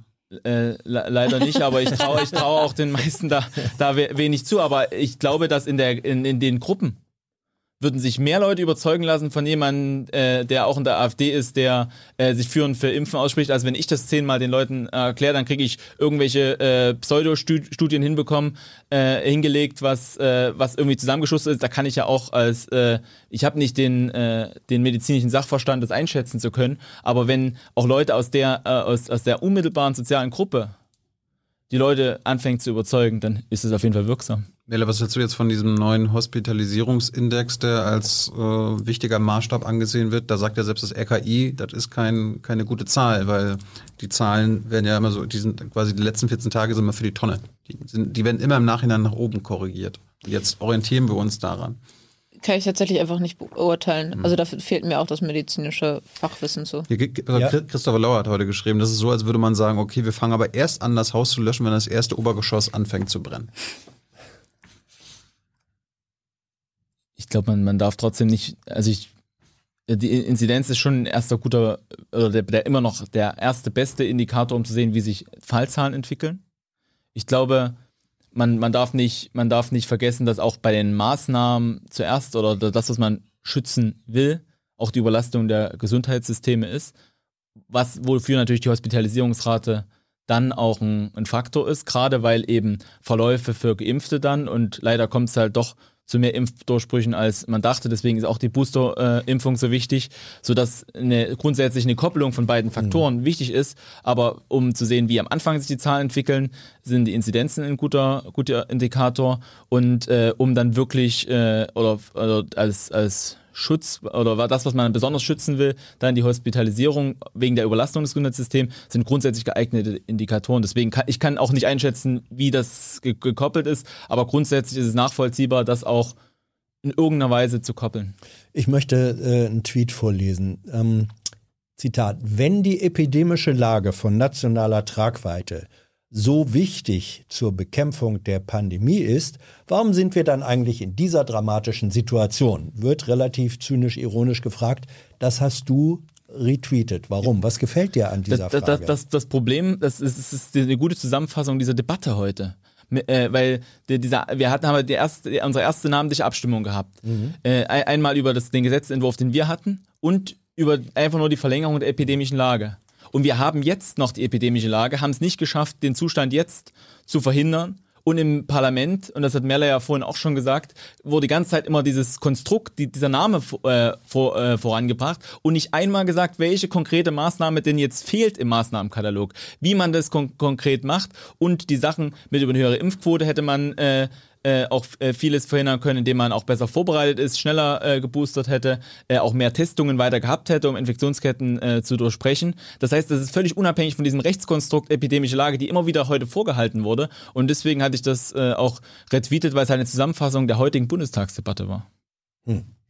Ähm, das, das bedeutet, dass der Tweet sagt ja eigentlich, ähm, das ist von Konstantin Kuhle, dem FDPler. Ja. Nur so als, als ja, Quellenhinweis. Von, ja, von Konstantin Kuhle war das. Ähm, das. Der Tweet sagt ja eigentlich, ähm, das war alles Nonsens, was wir da bisher gehabt haben mit der epidemischen Lage. Das hat nichts gebracht. Deswegen schaffen wir es gleich mal ganz ab ein wirkungsvollere Maßnahmen. Äh, man hat sich vorher teilweise auch unter dem, unter dem Zustand äh, versteckt, aber jetzt sind ja viel, viel mehr Sachen. Mehr. Es ist ja nicht heute nur, äh, die, die, ob das die Länderöffnungsklausel, ob einzelne Sachen drin sind. Man hat ja an vielen Sachen heute auch nachgeschärft. Bestes Beispiel auch das Strafrecht, wo das Thema gefälschte Impfausweise, das ist ganz wichtig, wie schnell man gehandelt hat nach dem Urteil, ich glaube vom Landgericht Osnabrück, mhm. äh, wo es diese Strafbarkeitslücke mit 277, 278 StGB gibt, dass man da Sachen rausgestrichen hat. Genau, das ist man halt einfach, das ist ja, das ist ja ein Riesenproblem. Man hat plötzlich eine Strafbarkeitslücke, sobald man das als, ist wieder Fachbegriff, Lex Spezialis sieht zu der Urkundenfälschung. Und dann äh, haben äh, erste Gerichte gesagt, und das ist ja nicht ganz ge äh, geklärt, dass es dann äh, zu einer Strafbarkeitslücke kommen kann, weil da halt ein geringeres Strafmaß ist. Unfassbar schnell, dass man diese Lücke jetzt sofort geschlossen hat. Deswegen ist ja viel, viel mehr dran, auch wirksame Sachen, um auch sowas auf den Grund zu gehen. Letzte Frage, Merle. Ihr habt ja heute das Infektionsschutzgesetz äh, beschlossen. Es gibt das 3G auf Arbeit. Warum habt ihr eigentlich keine Maskenpflicht beschlossen auf Arbeit? Kann ich ehrlich gesagt jetzt nicht direkt beantworten, aber äh, ich habe da Vertrauen in äh, das, was unsere GesundheitspolitikerInnen verhandelt haben. Ich glaube, das Arbeitsschutzrecht ist sowieso geboten, wenn äh, viele Leute auf einem, es gibt ja Fürsorgepflichten für einen Arbeitgeber, wenn viele Leute auf einem Haufen sind und Hygienekonzepte sind auch, glaube ich, auch äh, vorgesehen. Und äh, dann äh, kommt es ja darauf an, wie die Situation vor Ort ist, aber ich glaube, es müsste zur Fürsorgepflicht auch vom Arbeitgeber sowieso darunter fallen. Gut, neues Thema. Äh, der Chat wollte jetzt auch noch wissen, du bist ja Generalsekretär der FDP, du bist Antifaschistin. Ähm, Kemmerich wurde letztes Jahr der FDPler als Ministerpräsident in Thüringen gewählt, zusammen mit der AfD. Hast du das verurteilt eigentlich und forderst auch immer noch, dass er als FDP-Thüringen-Chef verschwindet? Es ist eine, eine Frage von der FDP Thüringen, die die klären, die erklären muss. Also ich glaube, dass vieles, vieles schlimm gelaufen. Das Schlimmste als daran. Parteifreund darf man doch über die Landesgrenzen gucken und eine Meinung Ja, tu- haben. natürlich, aber Ja, äh, wie ich ist glaube, da ist äh, intern äh, genug, genug gesprochen. Ich Ist deine glaube, Meinung. Wie ist deine Meinung? ist, da ist vieles richtig schlimm gelaufen. Das Schlimmste daran ist, dass äh, die AfD äh, andere geschafft hat zu instrumentalisieren. War nicht auch schlimm, dass er die Wahl angenommen hat? Ich glaube, das Schlimme war dran, dass er nicht vorbereitet war. Also dass er, da wenn er sagt, okay, ich nehme die, ich nehme die, die Wahl an, habe jetzt äh, hier einen Übergang bis, bis, bis zur Wahl mit anderen abgesprochen. Äh, ich finde es schwierig, ich kann, bin habe da auch keine, keine feste Meinung. Auf jeden Fall, das Schlimmste war daran, dass äh, die einzigen, die davon profitiert haben, Bist du die AfD war. mithelfen, äh, beim nächsten Wahlkampf in Thüringen für die FDP Wahlkampf zu machen? Es kommt auf die Liste drauf an, aber grundsätzlich gibt es äh, da viele gute Leute, zum Beispiel den, äh, ich glaube, das ist noch Generalsekretär, der Robert Martin Montag und äh, das ist ein äh, super, äh, super Typ auch und für den würde ich auf jeden Fall Wahlkampf machen. Ähm, ich möchte Merle fragen, wo warst du letzte Woche? Du hast ein besonderes Erlebnis gehabt, was letzte oder vorletzte Woche. Du studierst ja Ich dachte, international. wir bleiben kurz aber Anti, beim Antifaschismus, weil Merle dazu noch nichts gesagt hat. Ach so, Entschuldigung. Ja, können wir auch machen. Fandest du das ein Dammbruch letztes Jahr, als die äh, FDP sich, also der FDPler sich zum Ministerpräsident mit Hilfe der AfD und der CDU gewählt lassen hat? Auf jeden Fall. Also ähm, ich glaube, ich habe den Begriff auch vermutlich irgendwo auf Social Media auch sogar selber benutzt. Ähm, ich verstehe nicht, wie man ähm, als Demokrat, Demokratin sich von der AfD wählen lassen kann und das dann annehmen kann. Also ich würde mich da auch von distanzieren. Okay. Möchtest du jetzt nicht? Ich finde find, es schlimm, dass es äh, so unvorbereitet war und dass man, dass man da mit den Stimmen sich da wählen lassen hat, ja. Merle, du warst letzte Woche in Polen. Ja. Was hast du da gemacht und erlebt?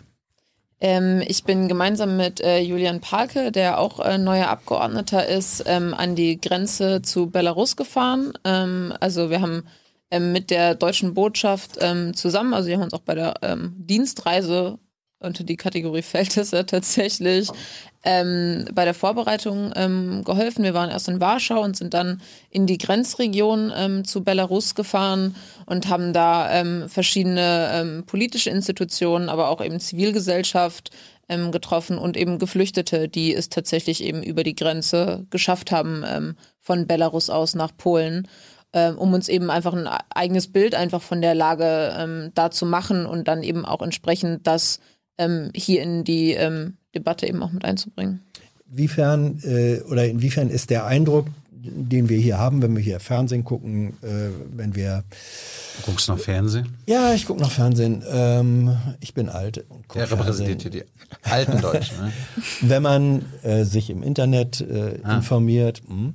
Äh, also die, die Eindrücke, die man aus der Distanz hat von der Situation im, äh, an der Grenze, die, die Geflüchteten, die da sozusagen in einem Verantwortungsniemandland aus sind, äh, ist der Eindruck direkt vor Ort ein anderer?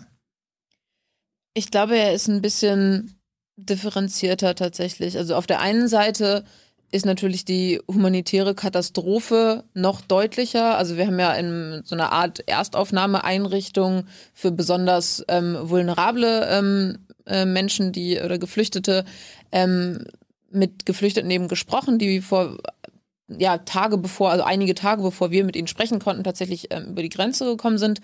Und was, also wenn man im persönlichen Gespräch hört, dass Menschen teilweise bis zu sechs Mal hin und her geschoben wurden über diese Grenze. Also die haben erst Zwischen eben berichtet, Belarus und Polen. genau, also die sind ja erst überhaupt nach Minsk ähm, quasi geflogen, teilweise über Moskau, was auch eine relevante Rolle spielt, ähm, und dann aber teilweise auch über Istanbul und dann eben von Minsk ähm, mit SchmugglerInnen ähm, über verschiedene Wege eben an die Grenze getrieben worden und wirklich mit brutalster Gewalt dann wirklich an die ähm, Grenze direkt. Ähm, teilweise wirklich tagelang ohne sauberes Wasser, nur irgendwie von Blättern ernährt. Das irgendwie Diab also es haben super viele, die es dann eben doch schaffen, Diabetes. Einige der Menschen, die dort schon gestorben sind, sind wohl scheinbar auch an einem diabetischen Schock tatsächlich ähm, gestorben. Die Kälte wird es jetzt auch nicht besser machen. Und das alles zu hören und auch diese Einzelschicksale von Familien, die getrennt worden sind, wo, ähm, also ich, ich muss gar nicht die einzelnen, ich glaube, vielleicht ist es sogar zu krass, dass irgendwie teilweise wieder, also eigentlich ist es nicht zu krass, aber ähm, einfach irgendwie Menschen zu treffen, die irgendwie gebrochene Rippen hatten von der belarussischen, ähm, äh, von den Einheiten und dann eben ähm, auf der polnischen Seite aber eben auch nicht reingelassen zu werden. Und dann Menschen, die das geschafft haben, werden wieder zurückgeschoben. Aber von belarussischer Seite, von dem Diktator Lukaschenka eben auch nicht ins Land zurückgelassen werden. Und ich meine, klar ist natürlich, dass die Verantwortung dieser Situation liegt bei Lukaschenka. Ähm, aber ähm, trotzdem müssen wir natürlich auch äh, parallel zu Solidarität mit Polen auch eben erwarten, dass da eben auch ähm, Menschenrechte gewahrt werden und dass der Zugang zu Asyl immer immer steht. Im Tagesspiegel äh, hattet ihr berichtet, dass äh, Ärzte euch von schwangeren Flüchtlingen berichtet hatten, die in der Kälte Fehlgeburten erlitten ja. hatten, die sich, also Menschen, die sich von Blättern und dreckigem Wasser ernähren. Knochenbruch, ja, das hattest du auch schon erwähnt. Warum nehmen wir die nie einfach auf, Philipp? Das sind ja am Ende jetzt nur ein paar tausend Menschen. Ist schwierig. Ich habe äh, auch, also erstmal, ich habe un unfassbaren äh, Respekt auch vor, vor Melle, da äh, dann auch schnell dahin hinzufahren. Die Sachen, auch die, die äh, Schicksale bewegen mich da auch sehr. Hab auch im, im Zuge jetzt äh, der letzten Tage mit bei uns, auch neben den Fraktionsunterrichtungen, auch mit den Leuten gesprochen, weil man es immer als komplexes Thema sehen muss. Also deswegen, ich kann es einfach, kann es dann schwer einschätzen als, mhm. als Vorbemerkung. Ich bin weder Völkerrechter noch habe ich Außenpolitiker noch habe ich das gesamte Konstrukt, was dahinter steht im, im Aber Blick. Du bist und ja gerade ein Mensch. ich bin ein Mensch und deswegen ist äh, was was völlig klar ist und der erste Punkt ist, mhm. der, der erste Sind Punkt ist, dass keiner keiner an der Grenze erfrieren, verhungern, sterben soll, äh, darf. Das ist eine, eine riesen, eine, äh, ist ein, da, da droht auch eine riesen humanitäre Katastrophe. Das Problem ist halt, die Situation dahinter. Und wenn ich mir das gesehen habe, wie, wie auf widerlichste Weise auf den Rücken von Menschen, Menschenleben auch da eine hybride Kriegsführung geführt wird mit den einzelnen Aspekten, die Merle gebracht hat, ist es auch schwierig. Und da habe ich nicht die, äh, oder ich weiß nicht, wie man, wie man das löst. Ich bin kein Außen, Außenpolitiker, aber es ist ganz, ganz wichtig, dass halt die Hilfsorganisationen hinkommen, dass den Leuten geholfen wird und dass keiner, und das das grundsätzlich, und das ist ja das Wichtige, dass eigentlich der humanitäre, humanitäre Schutz, auch das Thema Asyl von überall möglich sein soll, äh, muss und dass die Leute nicht eben an die Grenze gehen, dass eben nicht äh, diese, diese Wege an sich äh, gehen. Un unfassbar schwierig, aber ich habe hab nicht die Lösung, weil ich auch nicht der Experte in dem Bereich bin. Merle, ähm, heute war Horst Seehofer äh, in Polen hat sich sozusagen sehr solidarisch erklärt mit Polen, hat gesagt, Deutschland werde keine Flüchtlinge äh, aufnehmen. Ist das der richtige Weg? Nee. Also, jein. Ähm, Solidarität mit Polen ist auf jeden Fall der richtige Weg. Auch wenn Polen selber unsolidarisch ist gegenüber europäischen Idealen? Das wollte wollt ich gerade eben noch nachfügen. Mhm. Dass, äh, ich finde, es ist super wichtig, ähm, dass wir an erster Stelle über die humanitäre Notlage sprechen, dass wir diesen Menschen helfen müssen, dass jeder Tag, den wir eigentlich nicht handeln, ähm, dazu beitragen kann, dass Menschen dort sterben. Das ist einfach so. Und ähm, gleichzeitig ähm, regt es mich in der Debatte auch total auf, wenn dann irgendwie wieder von von Pull-Faktoren geredet wird, wenn ähm, die Menschen tatsächlich ähm, in die Europäische Union kommen könnten. Weil das Erste ist ja klar, selbst wenn wir da eine 20 Meter hohe Mauer bauen würden, was ich scheiße fände, so, selbst dann hätten die Menschen Recht, Asyl zu suchen. So, egal wie hoch eine Mauer da wäre. Und das ist ja schon mal der erste Punkt. Jeder Mensch an dieser Grenze hat das Recht, Asyl zu suchen. Ob das dann gewährt wird, ist die zweite Frage. So.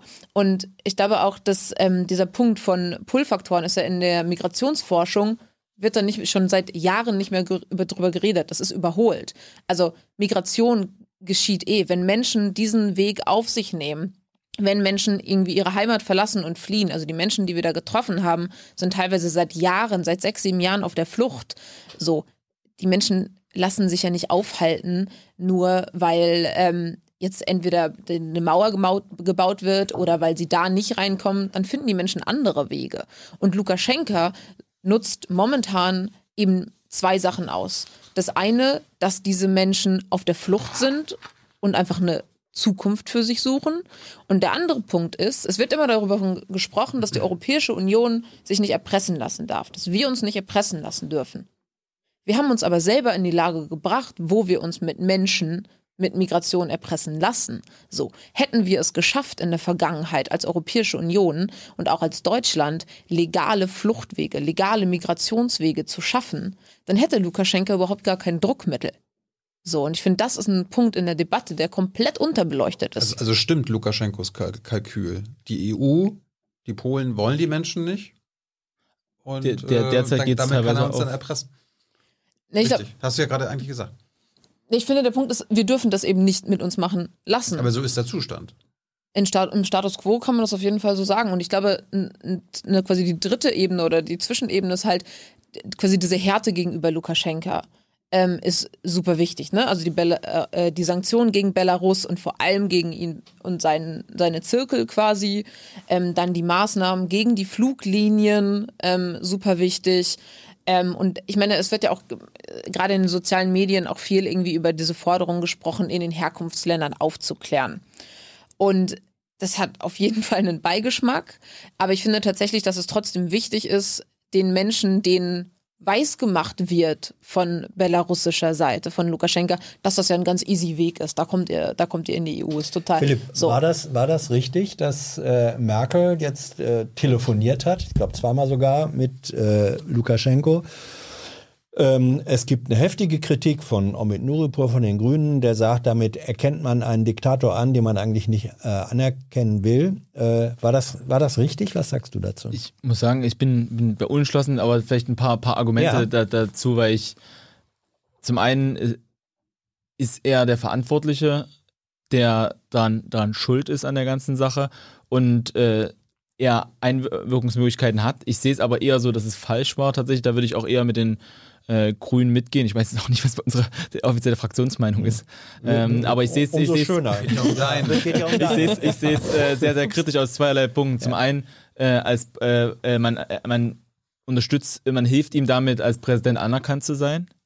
Und man, man schwächt die europäische Solidarität, egal wie Polen sich in anderen äh, Bereichen verhält, auch aus der historischen Verantwortung, dass man eben über den, äh, über Polen, auch wenn man die vorher informiert hat, über Polen hinweg da äh, versucht Lösungen zu machen. Und da muss eben eigentlich auch eine Europäische Union mit einer Stimme sprechen, gerade wenn es um äh, die äh, Diskussion mit einem Diktator geht. Aber die, äh, aber die spricht doch die Europäische Union mit einer Stimme. Wir wollen die Menschen nicht.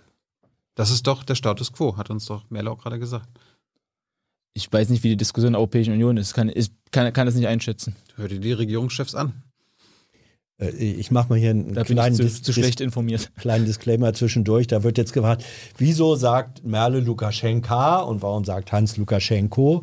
Er schreibt sich Lukaschenko, so spreche ich es dann sozusagen im Deutschen aus. Und, und ich glaube, Oder? die russische äh, Aussprache ist eben Lukaschenka, die du benutzt. Ist das so? Ich glaube tatsächlich ja. Ja. Also das ist einfach das, was als auch in Ja. Polen auch von den meisten genutzt wurde und bei Ja. uns in der Fraktion. Also Das es ist, ehrlich gesagt auch es ist beides richtig und im Grunde muss man sich darüber nicht den Kopf Im, zerbrechen. Im Tagesspiegel äh, heißt es äh, in Sachen politische Forderungen an deine eigene Parteispitze, da willst du gerade gerade gar nichts sagen. Aber wenn du selbst sagst, der Status quo ist, dass die EU selber für die Situation mitverantwortlich ist, dann solltest du, du jetzt als Grüne sagen, hey, also hier neue Bundesregierung, ihr verhandelt da gerade, das jetzt, damit der Status quo sich ändert. Ich glaube, dass es tatsächlich gerade super, super schwierig ist, dass wir eben in dieser Zwischensituation sind, zwischen wir sind gerade dabei, Regierungsverantwortung zu übernehmen ähm, und haben sie aber noch nicht. Hey Leute, diese Folge wird diesmal präsentiert von unserem Partner, äh, äh, Partnern, der Junge Naiv Crowd.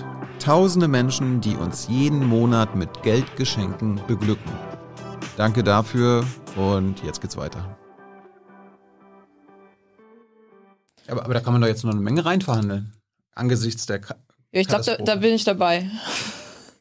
Also, was, was muss dann da noch jetzt verhandelt werden? Angesichts dieser Situation und der Status quo. Voll. Ich glaube, einige Sachen kann man sich irgendwie auch ein bisschen erschließen aus dem, was ich gerade schon gesagt habe. Ähm, und Aber, Ja. wie, aber wie endet man denn den Status quo auf EU-Seite? Wir können ja nicht immer nur mit dem nackten Finger auf Lukaschenko zeigen, weil dann zeigen wir mit drei Fingern auf uns.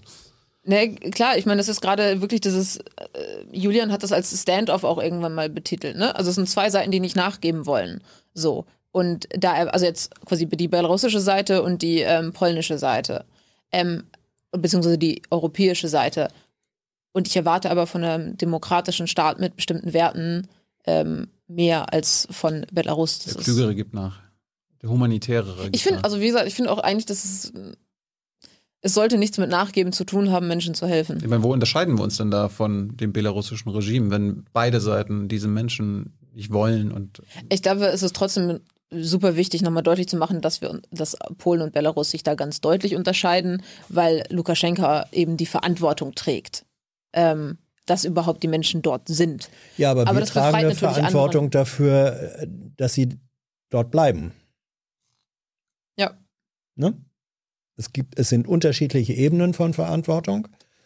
Richtig, Lukaschenko hat ähm, Manche sagen ja auch, es sei sozusagen ein staatliches Schlepperunternehmen, äh, was er da betreibt, indem er die Leute reinholt mit falschen äh, Zusagen und Versprechungen und dann an die Grenze transportiert. Und dahinter stünde ein Kalkül auch der Destabilisierung äh, der EU. Vermutlich alles richtig. Gleichwohl, jetzt sind sie da. Und haben wir dann eine Verantwortung, Philipp, Frage geht auch an dich, haben wir dann eine Verantwortung aus europäischer Sicht äh, und auch Hintergrund Genfer Konvention und so weiter zu sagen. Genau, du bist ja Jurist. Was sagen die Menschenrechte ich bin in dieser Situation? Ich hatte das äh, Thema schon mal mit, mit Merle, dass ich im Völkerrecht einfach, also ich bin, bin blank, kann das, also ich kenne jetzt, kann jetzt nicht äh, sagen, wie sich das da verhält, was eine Verantwortung ist, dass, den, dass keiner aus irgendwelchen Gründen äh, Kälte, Hunger, was auch immer äh, stirbt, dass den Leuten geholfen wird. Äh, ich weiß aber nicht, was der, welcher Weg der, der beste ist, ob es die Hilfsorganisation ist, ob es der Zugang von Hilfsorganisationen ist, äh, dass man äh, auch also den Leuten muss geholfen werden, was der beste Weg ist. Mhm. Das müssen die Experten entsprechend entscheiden. Da habe ich auch Vertrauen, da muss die Europäische Union in einer Stimme sprechen, was halt äh, gilt mehr als für, für dich als Experte. Auch wenn ich in vielen Bereichen oder wahrscheinlich dann in, in, in Teilen da nicht ihre Meinung bringe, natürlich. Also es ist ja nicht so, dass man von äh, Experten, auch die vor Ort äh, äh, oder die, die Ahnung haben, dass man immer alles teilt, aber als Expertin sehe ich sie auf jeden Fall, ja. Merlin, dann könnt ihr euch ja zukünftig ein bisschen austauschen. äh, sag mal, äh, wo wir beim Thema EU-Außengrenzen sind, der Chat will wissen, Patrice Raskas fragt, willst du Frontex abschaffen? Schwierige Debatte. Ähm, wir haben da ja parteiintern äh, super lange auch im Wahlprogramm irgendwie drüber ähm, debattiert und. Ähm, Was sagst du? Im mhm. Idealfall brauchen wir keinen Frontex. Philipp? Nein. Nicht abschaffen. Nicht abschaffen. Das Problem ist. Die, die machen auch Pushbacks. Ist schwierig. Ich bin auch, äh, wie, wie, wie Frontex in Zukunft ausgestaltet sein, das kann ich auch nicht einschätzen. Es ist aber wichtig, dass es auch europäische Außengrenzen grundsätzlich gibt. Klar, Vision, dass es keine Grenzen gibt, ist gut, aber wenn man über, es ist in der derzeitigen Situation, wie sich die Welt ist und auch in nächsten oder in Zukunft wird es, wird es so sein, dass äh, eine völlig grenzenfreie äh, oder völlig grenzenfreie Welt nicht, nicht funktioniert. In, es ist wichtig, dass wir in der Europäischen Union zusammenstehen, dass wir hier offene Grenzen haben und dass wir auch gemeinsam das bringen. Deswegen ist die europäische Außengrenze, und das ist ja äh, in äh, Polen äh, zu Belarus nicht nur eine europäische, sondern auch eine NATO-Außengrenze, äh, wichtig, dass man die auch da die Kontrolle hat. Einfach aus, auch aus dem Grund, ich habe ganz, ganz am Anfang, bevor es Richtung Staatsrecht ging, muss man ja überlegen, was für die, für die Staatsqualität, dass ein Staat funktioniert, was ist wichtig neben dem abgegrenzten Gebiet, gehört halt auch die Staatsgewalt dazu. Das heißt, es muss geregelte Verfahren geben, es muss, der, der, der Staat muss äh, die Oberhand haben, muss wissen, was passiert, muss Gesetze durchsetzen können. Ja. Und dafür ist es meiner Meinung nach äh, unverzichtbar, gerade wenn wir uns auf dem Weg der europäischen Integration befinden, dass es da Grenzen gibt und dass die auch äh, entsprechend geschützt sind. Der Chat will wissen, wenn du dich bei Völkerrecht nicht auskennst, wo kennst du dich denn aus als Jurist? Äh, Sport im Sportbereich. Als Jurist ja, im Sportbereich. Ja. Zum Sportrecht. Nee, auch, auch Sportrecht. Ich habe hab auch äh, mal tatsächlich äh, sowohl im Studium in Leipzig als auch im Außenstudium in Prag äh, Sportrecht besucht. Ah. Was äh, macht man da? Es sind verschiedene Sachen. Also zum Beispiel, es geht von Fragestellungen, wie man Sachen äh, umsetzt. Es geht es Sachen wie Anti-Doping-Gesetz, solche Sachen, wie man, mhm. ist das überhaupt eine Frage fürs Strafrecht? Äh, wie, wie setzt man äh, sowas um? Bis hin zu, wie wie äh, kann man Vereinsstrukturen unterstützen? Gerade wenn zum Beispiel bei einem Verein ein, eine Mannschaft eine Lizenzspielerabteilung hat, wo ganz viel Geld natürlich auch die bezahlt werden und der Rest ist alles Breitensport. Wie kann man das professionalisieren? Macht es da vielleicht Sinn, eine Ausgliederung in die Kapitalgesellschaft? Nicht um irgendwie fremdes Kapital reinzubringen, aber einfach bei großen Vereinen macht das oft Sinn, auch bei, bei Insolvenzen und anderen Sachen den Breitensport, den Jugendbereich zu schützen. Und das sind ganz viele Fragen, die auch im sportrechtlichen Bereich eine Rolle spielen. Statt wir wissen, Merle, sollte Völkerrecht äh, prüfungsrelevant im Staatsexamen sein, also bei Juristen. Weil wir gerade gehört haben, hat er, Also, du als Völkerrechtler ich sagen, also als Völkerrechtlerin. ähm, also ich muss sagen, ich kenne ähm, mich mit den Inhalten des Staatsexamens tatsächlich nicht aus. ja, aber offensichtlich ist Völkerrecht nicht Pflicht. Aber deswegen, ich wollte gerade sagen, ähm, ich fände es eigentlich relativ sinnvoll, weil ja Völkerrecht auch Auswirkungen auf nationales Recht hat. Ich weiß, ich weiß, also ich weiß nicht mehr, ob es vielleicht sogar wirklich Prüfungsstoff ist. Also ich, es geht ja darum, dass man auch in der Politik wann oder vielleicht wann auch hattest du deine Prüfung? wann hattest du deine Prüfung? vor, vor zwei Wochen zwei Staatsexamen. Aber man muss ja, es ist ja auch, ist ja auch eine neue Generation, dass man auch sagt äh, oder auch offen mit den Schwächen umgeht. Und äh, da äh, äh, wissen, wissen jetzt alle die, die Schwäche, die ich im Völkerrecht habe. Ja, aber äh, wärst du dafür, dass das einfach prüfungsrelevant wird? Ja, natürlich. Also, also es sind auch in, in Grundlagen ist es auch wichtig, auch zum Verständnis von Europarecht, von anderen Fragen. Natürlich, äh, ich glaube, die, die, äh, also die Vorlesung besucht. Äh, im Optimalfall, ich mu- muss sagen, ich war nicht jedes Mal da. äh, äh, muss man aber suchen. Es hat, es hat eine große Bedeutung, aber gerade äh, es gibt so viele Rechtsgebiete auch, wo man sich darauf äh, bringt. Es ist wichtig fürs Verständnis generell von Recht ist Völkerrecht natürlich von, von Bedeutung. Weniger Sportrecht, mehr Völkerrecht. äh, Chat will auch wissen, wie stehst du zum Thema Seenotrettung? Auf dem Mittelmeer zum Beispiel. Braucht es da mehr Unterstützung für die Ich hab- privaten Seenotretter? Braucht es staatliche Seenotrettung? Ich muss sagen, ich kenne mich dazu zu wenig aus, was die Lösung ist. Fakt ist, es darf keiner, keiner ertrinken. Ich habe ein paar Lösungen, die ich vorschlagen Bitte. könnte. Und dann kann, Da- kann Philipp ja mal. Ja, aber ich äh, glaube, das ist trotzdem besser, wenn dann, also ich, ich auch bei, bei vielen Fragen, auch wie da habe ich Vertrauen Kannst du dir die Lösung doch jetzt mal anhören und darauf reagieren? Okay, dann, müsst ja dann, dann, dann, dann, dann mache ich das. Mal gucken, wie das zusammenpasst. Ja, ich glaube, das erste ist, dass, Priva dass private Seenotrettung entkriminalisiert werden muss. Also was da in Verfolgung stattfindet, ist ja an Absurdität einfach echt nicht mehr zu übertreffen. Ähm, aber das kann eigentlich nur der erste Schritt sein. Eigentlich braucht es eine staatliche ähm, Seenotrettung, auch im Mittelmeer, am besten Fall ähm, auf europäischer Ebene koordiniert und finanziert. Aber falls es auf europäischer Ebene ähm, nicht durchsetzbar ist, ähm, finde ich auch, dass wir da äh, durchaus eigene Verantwortung tragen. Zum Beispiel. Also wa- was könnten wir noch tun? zum Beispiel eben auch ähm, aus einer Initiative von ähm, Deutschland und anderen Staaten eben ähm, Seenotrettung mit initiieren. Also zum Beispiel kann man über die Finanzierung von privater Seenotrettung sprechen. Ähm, zum Beispiel, also die ähm, Initiativen, die es momentan gibt, ähm, basieren ja größtenteils auf Spenden. Ähm, also warum wird Seenotrettung? Und da sind wir wieder beim Völkerrecht tatsächlich, ähm, weil also Seenot, also das, okay, jetzt- wird es ein bisschen nerdig. Sag Bescheid, wenn es zu viel wird. Nein. Ähm, also das Seevölkerrecht ist ja das älteste quasi Völkerrechtsgebiet, was es gibt. Stimmt. ja. Und eine Verpflichtung, die es da eben gibt, ist Menschen, die in Seenot sind, Seenot sind, zu helfen. Und das quasi dann nicht mal als staatliche Aufgabe wahrzunehmen, sondern auch noch zu kriminalisieren und nicht finanziell zu unterstützen, ist halt, also ja, sind wir wieder beim Völkerrecht. Guck mal, noch ein Punkt, warum das ins Staatsexamen sollte. So, und jetzt mache ich mal äh, das Gegenargument. Wir haben diese Frage ja relativ häufig in der Bundespressekonferenz gestellt. Da wird dann immer äh, gesagt, selbstverständlich, Menschen, die in Seenot sind, äh, denen muss geholfen werden, die müssen gerettet werden. Wenn wir sie sehen. Aber, ja, aber es ist etwas völlig anderes, Schiffe dahin zu schicken, die dann sozusagen eine Verlockung darstellen, gerade auch für Schlepper, Menschen in äh, gebrechlichen Booten rauszuschicken, damit sie in Seenot geraten. Das ist sozusagen Aufforderung zu in Seenot geraten. Darf man Seenot provozieren, Herr Jurist? Puh, also ist sch- schwierig. Also ich habe auch da, da ke- keine, keine Antwort, weil ich schon, schon das Argument sehe, dass wenn man auch das provoziert, man hat auch wieder ein, hat man in der Frage vorhin gehabt, auch wieder das Thema Erpressung, dass man auch das provoziert, schwierig ist. Ich kann auch nur sagen, dass es je- jeder, jeder keiner darf ertrinken, jeder muss, muss gerettet werden. ich äh, würde auch sagen, also ich, ich sehe es schwierig und es ist eine staatliche Aufgabe, die Leute äh, zu retten, wie das konkret ausgestaltet ist und wann provo, Bundeswehr.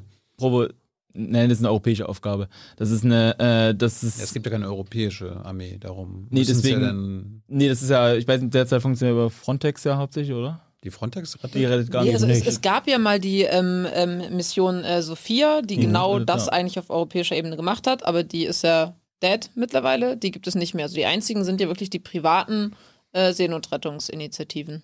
Also da würde ich übrigens sagen, es ist eine, eine staatliche Aufgabe, wie das ausgestaltet werden, äh, werden sollte. Aber würdest du die privaten Seenotrettungsorganisationen, Sea Org, CI, Mission Lifeline unterstützen?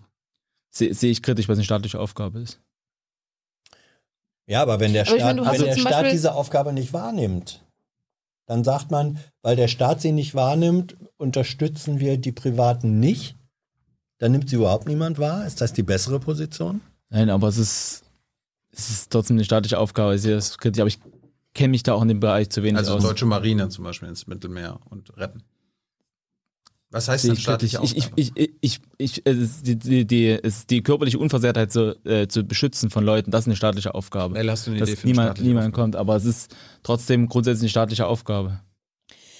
Ne, ich glaube, es gibt mehrere Möglichkeiten. Das ähm, eine ist natürlich, ich meine, auch in anderen ähm, Bereichen ähm, gibt der Staat ja quasi staatliche Aufgaben an Private ab. Also mir fällt jetzt kein Beispiel gerade ein, aber ähm, also auch so karitative Sachen zum Beispiel sind ja auch äh, private AkteurInnen, die das häufig machen. Genau das könnte man in der Seenotrettung ja auch machen. Ähm, und das andere wäre natürlich ähm, eine Überlegung, inwieweit man eben eine staatliche zivile Seenotrettung aufbaut. Ähm, aber das ist natürlich ein viel größerer Schritt, ähm, als das zum Beispiel eben über die ähm, Privaten zu machen. Das wäre jetzt ein Thema von Merle, was ihr Herzensangelegenheit ist. Wir sollen, der jetzt, dass du auch äh, zu Worte kommst mit deinem Herzensthema Sport. Ähm, der Chat will wissen, ob du dafür bist, die Fußball-WM in Katar zu boykottieren. Das ist schwierig. Darf ich eine halbe Minute auf, aus, äh, äh, ausholen? Ja, sind- klar. Äh, ich will aber hauptsächlich drei, drei Punkte besprechen, die kritisch sind. Das erste ist das Thema Vergabe, wo äh, nachweislich Stimmen gekauft waren, was so hätte nicht geben können, was aber eine Das Verbandssache ist ist. die deutsche WM 2.6. Nein, das ist auch, das war auch schwierig, aber ich, ich fand es toll. Ich war auch bei, bei Spielen großartig. Nicht die K WM in Katar, wo es ja auch, äh, wo auch Stimmen gekauft wurden, auch entscheidende Stimmen gekauft wurden. Deutschland Wo lernen ins- Siegen lernen. äh, äh, das ist, das, das ist der, der, der erste Punkt, was schwierig ist. Ich finde find es falsch, dass in Katar stattfindet. Äh, die zwei wesentlichen äh, Punkte sind, die auch dafür äh, oder die, die jetzt auch kritisch sind, einmal die Menschenrechtssituation in Bezug auf die äh, Arbeiterinnen und Arbeiter, die wie viel da äh, äh, ums Leben gekommen sind. Und das andere ist natürlich äh, auch für die LGBTQI-Community, wie deren Rechte sind in Katar, ist schwierig. Auf der anderen Seite hat Jetzt so, kommen die Pro-Argumente. Genau, jetzt, jetzt kommen die äh, Argumente, warum Boykott wenig bringt. Das hat auch bei Olympischen Spielen bisher wenig gebracht. Und für mich war ganz eindrucksvoll vor 2014 ein Interview von, äh, von Guido Westerwelle, wo es darum geht, äh, sollte man nach äh, Russland reisen oder nicht. Und er hat gesagt, natürlich reise ich dahin, aber mit meinem Mann und unsere Werte geben wir halt an der Grenze nicht ab, sinngemäß. Und ich fand das ziemlich äh, eindrucksvoll, wenn man auf der anderen Seite, das hat man bei Olympischen Spielen nochmal mehr als bei, bei, beim Fußball, wenn man sagt, okay, wir boykottieren das jetzt, dann nimmt man Leuten, die wirklich ihr Lebenstraum haben, einmal in einer Fußball-Weltmeisterschaft, einmal zu Olympischen Spielen zu, zu gehen, weil man halt auf anderen Wegen auch gerade da, ist das Völkerrecht wieder äh, auch in, in, äh, in, ins Spiel, weil man eben auf anderen Wegen vielleicht keine Möglichkeiten hat. Deswegen sehe ich es sehr kritisch und würde mich auch eher gegen eine- einen Boykott aussprechen. Aber man, man kann das auch nicht hinnehmen, was es da für Verletzungen gibt. Und natürlich alle dazu aufrufen, dass wir das von hier auch entsprechend kommentieren. Und dass unsere Leute, die anreisen, egal ob Spieler oder wer da ist, halt ihre Werte und unsere Werte nicht an der Grenze abgeben. Merle, Fußball-WM-Boykott in Katar. Habe ich mich tatsächlich noch nicht im Detail mit beschäftigt. Was sagt das Bauchgefühl? Schwierig, wenn nicht boykottieren, dann mit deutlichen Statements. Aber würde ich mich jetzt noch nicht festlegen. Was ist mit den Olympischen Spielen in China, die anstehen? ähnlich. Ich finde es eine Katastrophe oder ich finde es schlimm, dass es in den Länder, in, in Ländern da ist und auch wie die Menschenrechtssituation in den Ländern ist. Da sehe ich es aber noch extremer, weil es für viel mehr Leute der absolute Lebenstraum ist. Fu viele Fußballer leben auch davon. Bei Olympischen Spielen ist es nochmal was ganz besonders, man arbeitet das ganze Leben darauf hin. Ganz viele, auch im, die dann im Breitensport sind, haben dieses Ziel, zu Olympischen Spielen zu gehen. Und Olympi äh, Boykotte von Olympischen Spielen haben noch nie was gebracht. Weil es halt, also gerade in. Ich bin noch nicht so alt, aber, Ja, aber in- den 80ern gab es Mo doch Moskau. Moskau, Ja, es, Los es, gab, äh, es, gab, es gab Boykotts und es gab immer äh, hinterher, also vorher, während und hinterher, ein völlig gespaltenes Meinungsbild.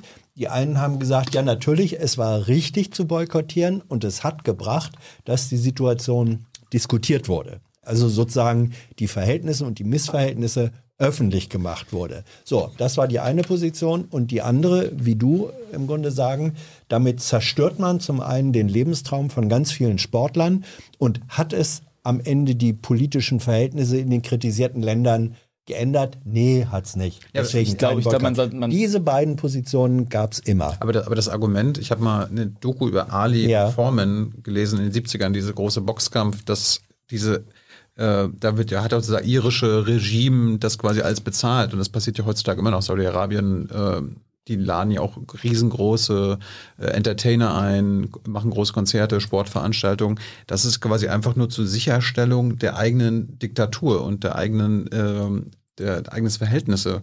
Und das würde jetzt quasi auch in Katar so sein. Die katarische Diktatur hat sich das geleistet, hat die WM sich gekauft, äh, holt, die holt die Leute ins Land und kann dann der eigenen Bevölkerung zeigen, guck mal, die ganze, ist doch alles in Ordnung, die ganze Welt kommt zu uns. Was soll denn also so schlimm sein hier?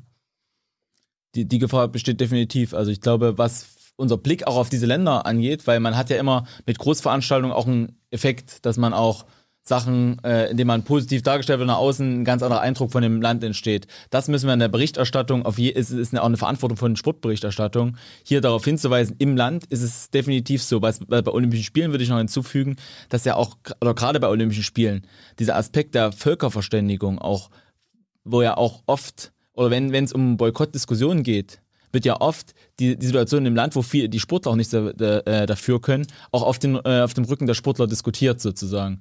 Und das ist auch äh, sehr, sehr kritisch. Deswegen äh, ist, ist das Problem tatsächlich bei der Vergabe, bei den Kriterien, äh, wie man auch Spiele bringt. Und ich würde ganz kurz noch den Bogen bringen, dass es natürlich uns motivieren sollte, auch für Sportgroßveranstaltungen selbst mit gutem Beispiel voranzugehen. Ob das nachhaltige Spiele sind, äh, ob das, äh, ob das äh, auch ein gutes Beispiel ist, wie man was äh, solche, solche Sachen austrägt, wie man ein Vorbild sein kann. Ich glaube, das ist, kann man auch bei solchen Sachen zum Anlass nehmen, zu sagen, zu diskutieren, warum man nicht wieder Olympische Spiele in Deutschland. Ja, gab es nicht auch eine, eine, eine äh, Völkerverständigung im Hinblick auf Beförderung von Dopingpraktiken? Durch die internationalen Wettbewerbe wurden Lebensträume nicht auch dadurch wahrgemacht oder realisiert, dass dann einen internationalen Wettkampf, wer äh, dopt am effektivsten, damit initiiert wurde? Ist Ja, das nicht ein Kollateralschaden, der damit verbunden ist? ist eine, ist eine ge- getrennte Debatte, aber der, das, äh, das Thema Doping und auch wie Doping betrieben wurde, auch wenn man noch weiter zurückgeht, wie staatlich Doping betrieben wurde, auch mit staatlichen Organisationen, ist ein Riesenschaden, ein riesen Reputationsschaden für den gesamten Sport definitiv, aber das ist wirklich fernab von, äh, von auch äh, ob Veranstaltungen stattfinden, äh, ob man was boykottieren sollte, das ist eine andere Debatte, aber das Thema Doping ist ein Riesenproblem, auch wie unterschiedlich immer noch Kontrollen gehandhabt werden, äh, wie auch die, äh, wie mit der äh, Welt-Anti-Doping-Agentur äh, kooperiert wird von den einzelnen Ländern. Das ist natürlich auch eine Wettbewerbsverzerrung. Möchtest du als äh, Sportpolitiker mit gutem Beispiel vorangehen und wirst die WM in Katar boykottieren und nicht vor Ort hinreisen? Ich kann mir nicht vorstellen, derzeit dahin zu reisen. Und China? Kann ich mir auch nicht vorstellen, wenn dann mit, äh, keine Ahnung, Regenbogenflagge und ander, anderen Sachen. Äh, also ich, ich kann es mir nicht, nicht vorstellen, weil man halt äh, auch das, auch gerade in der Verantwortung, wenn man den Leuten das zwar ermöglicht, dass sie da hingehen, die ihre Träume verwirklichen, dass möglichst gute Leistungen kommen, dann äh, muss man stärker laut sein und vor allem auch, äh, auch die Reichweiten, die wir haben, auch äh, als gesamte Politik nutzen, um, auf, äh, um auch da auf äh, Menschenrechtsverletzungen zum Beispiel hinweisen. Letzte Frage, der Chat will wissen, ist die FIFA korrupt für dich? Ja, also ich bin in den, bin in den äh, Strukturen zu wenig drin, aber wenn man sich auch anschaut, was dokumentiert ist, Vergabe von, von Turnieren hatten wir ja schon, wie Stimmen äh, gekauft äh, wurden, wie Gelder auch verteilt werden. Da würde ich schon sagen, da, ich, ich kann nicht einschätzen, wie jetzt sich die Strukturen in den letzten Jahren oder wie es sich verändert, aber es ist schon äh, eine Organisation, wo vieles im Argen liegt. Gut. Möchtest du im Sportausschuss landen? Ja, wenn die Fraktion mich lässt. Merle, du auch? Nee. ich meine, es gibt ja auch interessante internationale Aspekte, zu denen ich auch gerne noch was sagen würde. Ach, ein, ein Punkt fällt mir noch ein. Kannst du dafür sorgen, dass der Sportausschuss öffentlich tagt? Weil das aber habe ich jetzt, ich habe viele SportjournalistInnen als äh, Bekannte und Freunde und Kollegen, äh, die meckern immer wieder, dass dieser Sportausschuss im Bundestag nicht öffentlich tagt. Das kann ich bisher nicht äh, einschätzen, aber auf jeden Fall muss der Sportausschuss und äh, die Sportdebatten in die, äh, in die Zentra ein bisschen zentrale Debatten sein. öffentlich.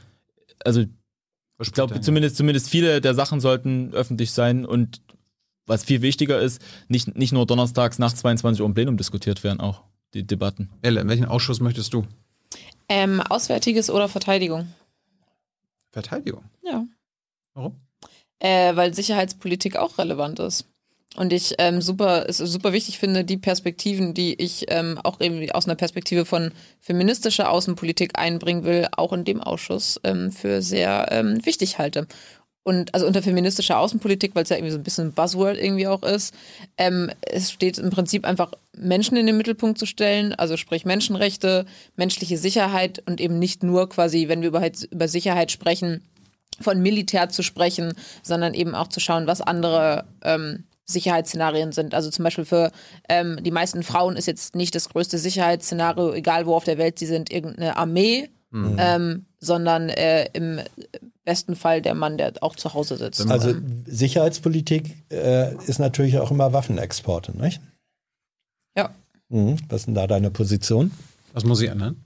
Ähm, auf keinen Fall Waffenexporte in Kriegs- und Krisenregionen. Ähm, das ist ganz klar und wir brauchen einfach ein äh, sehr restriktives ähm, Waffenexportgesetz. Das, du, da sagt die Bundesregierung, Elle, wir haben eine restriktive Rüstungsexportpolitik. Mit zu vielen Lücken. Ich weiß nicht, was du hast. Wir sind trotzdem Platz 5 der weltweiten Waffenexporteure. Ähm, was, was, aber was heißt dann Waffenexporteure in Mhm. Kriegsgebiete und Krisengebiete? Was sind Kriegs- und Krisengebiete? Weil das sagt die Bundesregierung eigentlich, eigentlich auch. Und dann wird auch an Kriegs- und Krisengebiete geliefert. Das stimmt. Also zum Beispiel, ich glaube, ähm, Jemen wäre klares Beispiel. Ähm, Also keine an Saudi-Arabien. ich muss sagen, dass ich, also gerade was ich jetzt auch noch in den letzten Wochen irgendwie mitbekommen habe, irgendwie von ähm, den Leuten, die jetzt im Verteidigungsausschuss sind, dass viele Sachen irgendwie dann doch irgendwie auch Verschlusssachen sind, die nur in Teilen dann irgendwie was für was benutzt werden kann. Deswegen, ich würde jetzt Ja, aber wa- was heißt, das, wenn Mhm. du sagst, keine Waffenexporte an Kriegsgebiete oder Mhm. Länder, die in Kriegen verwickelt sind oder die in Krisengebieten sind, das kann ja auch Israel sein. Du Äh. warst ein Jahr in Israel, nicht? Du hast ein soziales Jahr da gemacht. Ja, ich war richtig? mit äh, Weltwärts in äh, Ostjerusalem und in Bethlehem. Mhm. Dann weißt du, wie die Situation ist. Auch keine Waffenexporteure, äh, Rüstungsexporte an Israel. Nee, ich glaube, es ist klar, dass wir äh, auch mit Israel solidarisch sein müssen, aber es ist auch klar, dass ähm, Waffen nur an, ähm, also dass die Waffen, die wir exportieren, ähm, nur eben im Einklang im, mit Völkerrecht genutzt werden Das dürfen. mit Saudi-Arabien und Ägypten. Zwei äh, lukrative Diktaturen für die deutsche Waffenexporte. Sollte es eigentlich nicht geben. Philipp. Bei den letzten beiden kann ich einschätzen, was, was und wie unter welchen Kriterien zum Thema Israel re relativ klar, dass es, äh, dass äh, Israel der demokratische Partner in der Region ist. Wir auch historisch eine besondere Verantwortung für Israel haben, auch für die Zusammenarbeit und deswegen auf jeden Fall, äh, wenn äh, mit jemand in der, dem Bereich auch nach Israel natürlich Waffen geliefert Was muss werden sich bei der Waffenexportpolitik ändern? Dazu kenne ich äh, die Kriterien zu, zu, Ja, äh, zu schlecht, auch wie das angewendet wird. Deswegen, ähm, das müssen die Wir liefern ja Experten. an Saudi-Arabien Waffen, wir liefern an andere Diktaturen Waffen, an Ägypten Waffen, an die Türken Waffen. Das kann ich zu schwer.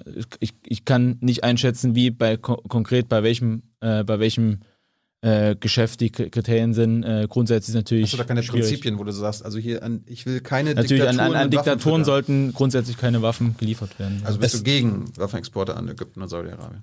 ich kann schwer einschätzen, wie, oder ich weiß nicht, wie offiziell auch die, die, äh, die, äh, die es entsprechend sind, kann ich nicht einschätzen. Das müssen die, das, sind, das ist eine Frage auch, äh, auch im Bundestag, weil es ja durchge äh, auch in, in den entsprechenden, äh, durch die entsprechenden Ausschüsse gehen muss. Das müssen die entscheiden, da kann ich schwer einschätzen. Der Name Dirk Niebel wird dir noch was sagen? Das Ja. FDP der war FDP-Entwicklungsminister. Und nachdem er das nicht mehr war, wurde er sehr schnell Rüstungslobbyist. Äh, wie, wie findest du denn sowas? Ich meine, du musst das ja schon bewusst wahrgenommen Ja, haben. ist, ist seine, seine Entscheidung. Also es ist eine, ja, eine Branche, wo ist ich, das seine Entscheidung. Ist Aber äh, ist der falsch? Branche, wo ich es mir nicht, nicht vorstellen falsch? könnte. Äh, grundsätzlich ist es, äh, ist es nicht, nie, äh, nicht falsch, grundsätzlich in, in auch in so einer Branche zu arbeiten. Schwierig ist es dann, wenn man natürlich auch, ich weiß nicht, wie, wie lang der Zeitraum dazwischen war, wenn man dann äh, direkt das Politische dafür, dafür nutzt, aber grundsätzlich äh, an sich, da, dass, er, dass er da ist, finde ich nicht, finde ich, äh, ja, würde ich selbst nicht machen, äh, find, dass er in, aber in so, eine, so einer Branche schon arbeitet. Da bist du Weiß nicht. liberal. Der Chat will wissen, wie du zu Rammstein stehst, der US-Relaisstation für ihre weltweiten Drohnenangriffe. Schwierig. Also es ist ja auch, sind wir wieder beim Völkerrecht, ähm, irgendwie eine sehr stark diskutierte Frage, inwieweit ähm, das ähm, irgendwie ist, was Deutschlands Verantwortung tatsächlich dann in dem Kontext auch ist. Ja, Rammstein ist Deutschland. Ja, klar. Ich meine, das ist ja zum Beispiel auch, wenn es irgendwie um Atomwaffen geht und die Stationierung ähm, in Deutschland. Ähm, Auch noch ein Thema. Hm? Auch noch ein Thema. absolut. Ähm, und da bin ich aber, also da bin ich ganz klar tatsächlich auch, dass ich der Meinung bin, ähm, Atomwaffen haben auf deutschem Boden gar nichts zu suchen. Deutschland sollte auch definitiv dem ähm, Atomwaffenverbotsvertrag ähm, beitreten. Und im ersten Schritt dann vielleicht irgendwie als Beobachter oder sowas jetzt bei der Vertragsstaatenkonferenz. Da ist jetzt auch im März, glaube ich, die erste Vertragsstaatenkonferenz. Ähm, ja, also wir brauchen einfach keine Atomwaffen auf dieser Welt. Also US-Atomwaffen raus aus Deutschland, aber nicht die US-Relaisstation für ihre Drohnenkriege. Ich finde Was spricht Drohnen, denn dagegen? ich finde Drohnen sind noch mal was anderes ähm, als Atomwaffen. Ähm, Aber du weißt auch, was in den letzten Jahren immer wieder durch Drohnenangriffe weltweit passiert ist. absolut. Dass Ähm, mehr Unschuldige sterben als die vermeintlichen Terroristen. Das stimmt. Ähm, die Frage ist dann, ich meine, das Argument wird ja auch bei Atomwaffen dann angeführt, ob das nicht einfach nur verlegt wird, quasi in äh, andere Länder. Ähm, aber ich meine, auch da bin ich, also ich habe keine äh, super endgültige Meinung, aber bin Kann kein das sein, dass du großer gerade ein bisschen eierst? Ja, Mhm. Philipp, US-Atomwaffen raus aus Deutschland? Ist das mit dir zu machen? Ist das eine, eine der Urforderungen der Grünen? Äh, ich War die Ich- FDP ich- übrigens ich auch mal das- dafür? ich wollte gerade Ich sagen, sehe, das, also, sehe, das, das kritisch. Ich muss auch sagen, ich kenne kenn da auch jetzt nicht die aktuelle äh, Lage. Wir sind ja dieser, dieser nuklearen Nichtverbreitungsvertrag, Hm. da sind wir ja drin, ne? Das, Ja. das, deswegen, das ist auch äh, extrem wichtig, das, das, das einzuhalten. Das kann ich dazu schwer, äh, schwer aber einschätzen. den Aber, Atom, Atomwaffenverbotsvertrag hat die Bundesregierung nicht unterschrieben. Bist du das dafür? kann, kann, ich, kann ich nicht einschätzen. Ich glaube, was beim, beim Thema äh, Dro aber Drohne- Atombomben jetzt, bist du dafür, dass die rauskommen? Die FDP war mal dafür. Westerwelle auch. Ich, also ich, ich, ich sehe da, sehe das kritisch, aber ich habe da Warum? keine, weil grundsätzlich natürlich eine, eine atomwaffenfreie Welt eine, eine bessere ist. Lass uns mal zu dem großen Elefanten äh, kommen, der da bei den Koalitionsverhandlungen doch immer noch im Raum steht, ähm, wo vorher gesagt wurde, na, Klima, Nachhaltigkeit, das ist sozusagen das größte Spannungsverhältnis zwischen FDP und Grünen. Äh, wie werdet oder wie fühlt ihr euch informiert durch eure Chefverhandler äh, über diesen Komplex? Gut, gar nicht, mittelgut? mittelgut. Mhm. Philipp? Ich glaube, die, Info in, die Information ist, ist, ist mittelgut, aber das Verfahren gesamt finde ich sehr gut. Dass man, dass man auch nach außen, wie man, wie man auftritt, in die, wie man die Verhandlung gegangen ist, wie man miteinander äh, spricht in fast allen Bereichen oder sehr oft auch eine Vertraulichkeit bring, äh, bringt, wie man auch äh, vor, äh, vorbereitet in die Runden gegangen ist. Ich muss sagen, dass ich da, dass ich echt positiv überrascht bin, auch wie von Beginn an, wie konstruktiv das funktioniert ist, dass man auch sofort äh, gesagt hat, okay, wir wollen jetzt den gemeinsamen äh, Weg da, da versuchen und in dem Bereich, man, man kennt ja aus den einzelnen Bereichen jetzt noch nicht, was konkret verhandelt ist, aber ich finde es auch äh, ganz gut, dass erstmal in vertraulichen Runden auch in den, mit den Expertinnen und Experten in den einzelnen Arbeitsgruppen gearbeitet wurde und dass dann es dann weiter auch in den äh, Parteien diskutiert wird. Du bist ja der Meinung, ähm, dass man sehr viel stärker auch die Klimaproblematik ähm, über technologische Verfahren Innovation steuern soll. Du hast geschrieben, liest man auf deiner Webseite, die Technologie liegt ja vor, dass man CO2 wieder aus der Atmosphäre zurückholt äh, und, und aufbewahrt. Also ist es so, dass die, dass die dass wir keine Verbote brauchen, sondern dass die Technologie und der, die technologische Konkurrenz und der Wettbewerb das Klima retten? Das ist dein Ansatz? Äh, nicht ganz. Also ich glaube, äh, äh ich glaube vor allem generelle Verbote, weil ist ja die Frage, also ich glaube, man kann auch feststellen, dass die Ziele ja die, die gleichen sind. Ob es 1,5 Grad Ziel ist, dass wir unseren CO2 äh, oder die, die CO2-Emissionen äh, reduzieren, auf, auf Null bringen, das ist ja völlig gleich. Nur die, die, die Wege sind unterschiedlicher auch. Und ich glaube, dass man halt mit äh, auch äh, generellen Verboten nicht wirklich äh, nicht, nicht wirklich äh, weit kommt. Um das als oder als Beispiel zu machen, ich glaube, wir haben so, so oft diskutiert das Thema äh, Zertifikatehandel, wie man es mhm. anders macht, um ohne zu gehen, indem man auch CO2 bepreist, macht man einzelne Technologien, so wie sie auch jetzt sind, natürlich unwirtschaftlicher, wo es, wo dann einzelne Technologien auch vielleicht irgend oder wahrscheinlich dann vielleicht teilweise nicht mehr äh, äh, genutzt werden, aber es ist halt kein, gener kein generelles Verbot.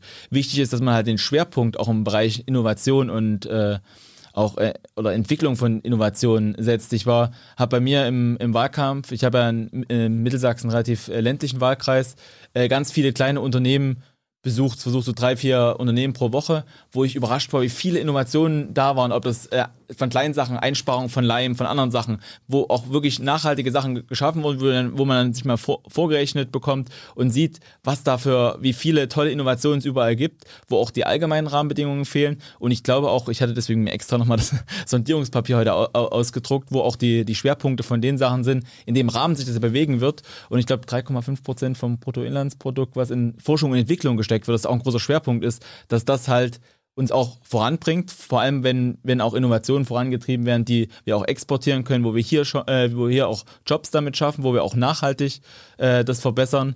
Äh, das hätte man zum Beispiel, das äh, ist auch schon äh, ein bisschen aus, ausgelutscht, die Debatte, dass man halt äh, wie Tempolimit andere Sachen solche Maßnahmen eher nicht dazu führen, aber ich bin da ganz guter Dinge, dass wir einen guten Weg. Ist denn der beschlossene Kohleausstieg kein Verbot?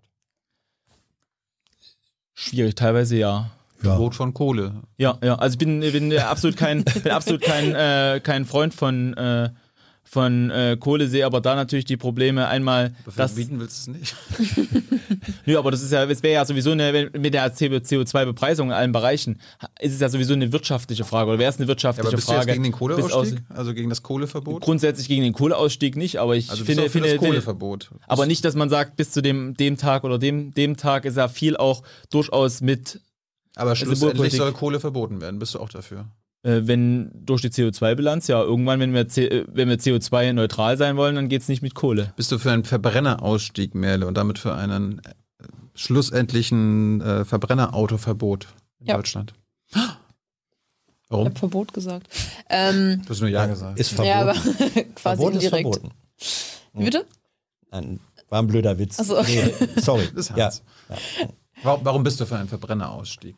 Ähm, weil ich glaube, dass ähm, CO2-Preis CO2 nicht reicht, ähm, um eben die Klimakrise zu bewältigen. Ich glaube, also es gibt ja verschiedenste Berechnungen irgendwie, dass man ähm, das auch über den CO2-Preis schaffen könnte, dass der CO2-Preis dann aber so unfassbar hoch sein müsste, dass er halt komplett unsozial wäre.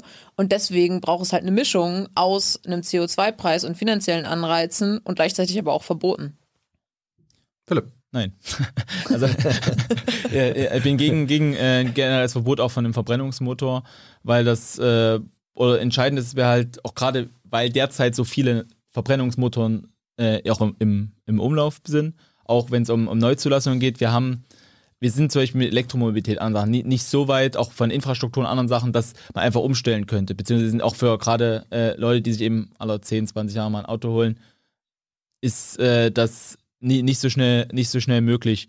Aber es ist ja entscheidend, dass weniger, dass nicht mehr CO2 am Ende in der Atmosphäre sind als vorher. Und deswegen, gerade als Übergang, auch wenn das wahrscheinlich nicht die Endlösung sein wird, sind auch, äh, ob das E-Fuel ist, sind andere Sachen, wo, wo ja Sachen erst CO2 gebunden wird und dann das wieder rausgesetzt wird, sodass die Bilanz zumindest gleich ist, äh, bleibt ja die Technologie Verbrennungsmotor dadurch, äh, wird sie eine bessere, deswegen würde ich da nicht die Technologie verbieten. Aber wir müssen aufpassen, dass wir auch möglichst viele Leute mitnehmen auf den, auf dem Weg. Und gerade jedes, äh, jede Einschränkung, jedes Verbot, ob das Verbrennungsmotor ist, ob das andere Sachen sind, äh, nimmt man wieder einzelne Leute grenzt, grenzt man oder stößt man da nochmal stärker vor den Kopf. Man muss ja so viel wie möglich mitnehmen, auch Akzeptanz schaffen. Und gerade äh, wenn man auch die Begeisterung schafft für die tollen Innovationen, in, auch für die Begeisterung in, in, in tollen Unternehmen zu arbeiten, die Innovationen schaffen, äh, erreicht man deutlich ist, mehr. Was ist mit Verboten, die überhaupt erst Innovationen hervorrufen. Ja, das wollte ich, als es, das, als das, es in das, Deutschland. Das wollte ich auch fragen. Du hast äh, auf Instagram dieses geile Bild gepostet. Für mehr Freude am Erfinden als am Verbieten. Oh, der Slogan ist so lame. Nee, ich finde find, also, find den toll. Ich finde diese Begeisterung, weil diese Begeisterung muss man ja auch. Ich habe ja. ich, ich hab gelernt, dass durch Verbote, die die Politik beschlossen hat, der Erfindergeist in Deutschland erst äh, angeschmissen wurde. Katalysator ist ein schönes Beispiel. Aus meiner Jugend, aus meiner Autofahrerjugend. Ähm, also als über Katalysator diskutiert wurde, haben einem 100.000 Ingenieure äh, und Kfz-Vertreter gesagt, das ruiniert die Motoren, die gehen alle kaputt. Und dann wurde, der wurde die Katalysatorpflicht beschlossen. Mit anderen Worten, das Verbot, ohne Katalysator zu fahren. Und was war? Es wurden Motoren entwickelt, innovativ, die das alles konnten. Aber das hat Verbot führte zu Innovation oder die deutsche Chemieindustrie, die durfte zum Beispiel nicht mehr die Flüsse äh, beschmutzen in Deutschland. Ja. Das war, wurde verboten. Und was haben sie gemacht? Sie wurden zur führenden Chemieindustrie auf der ganzen Welt, weil sie andere Wege finden mussten.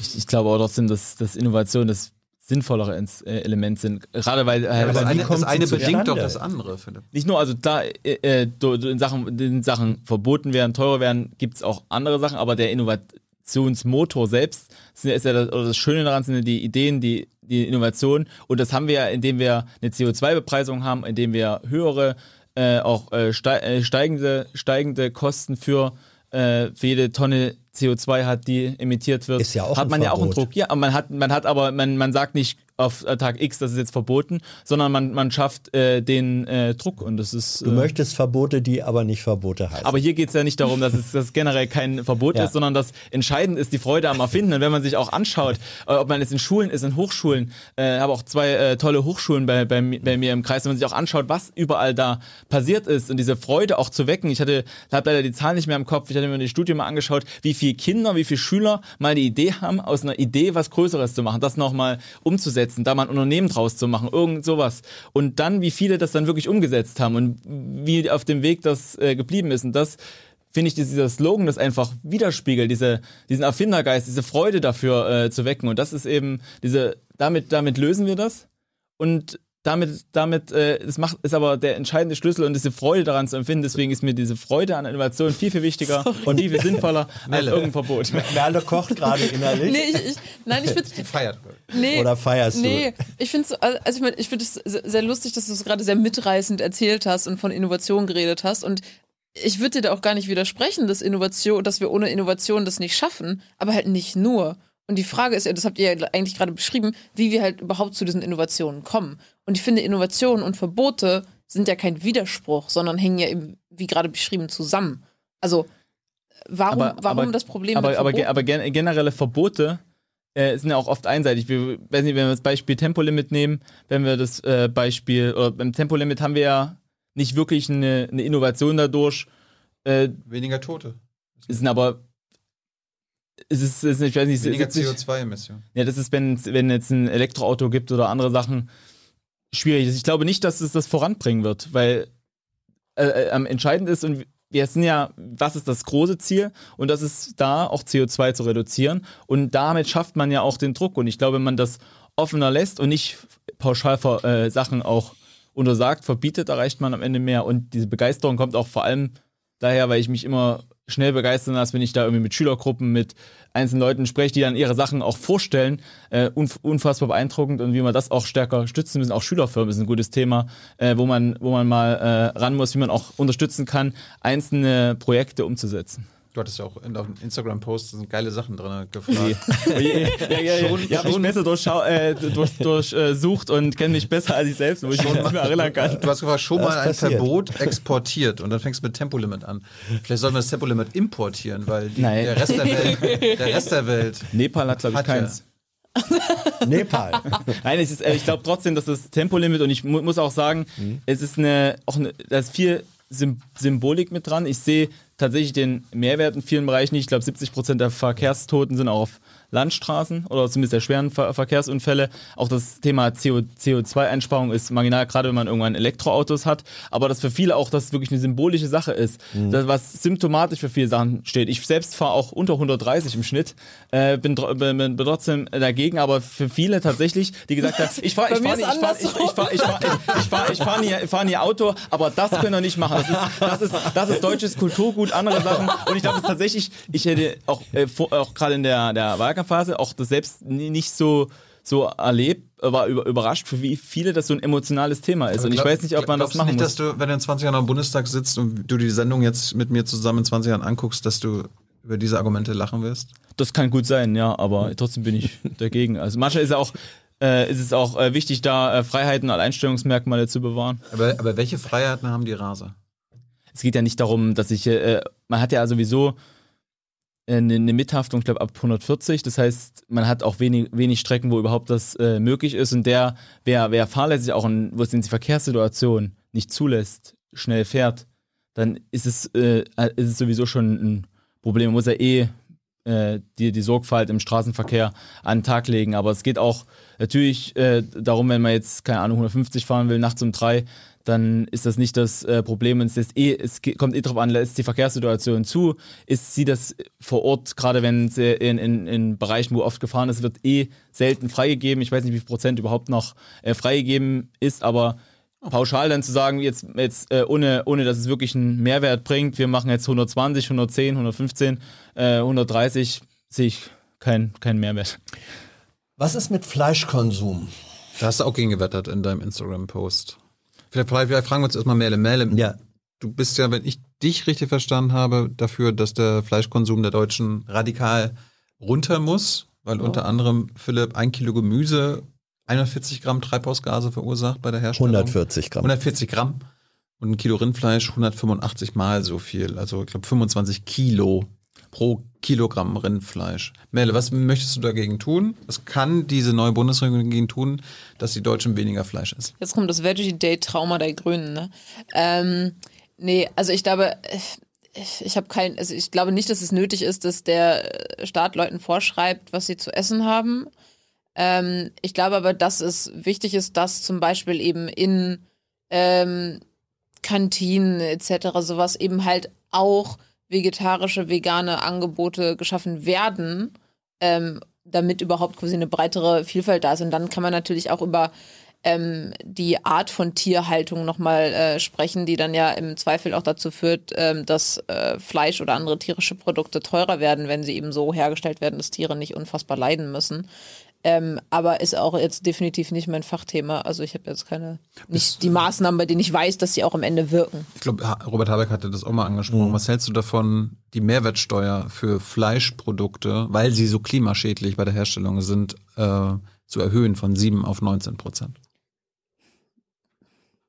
Könnte man machen. Also mir fällt, also mir fällt jetzt nichts ein direkt, was dagegen sprechen würde. Ich sehe das, seh das kritisch, also.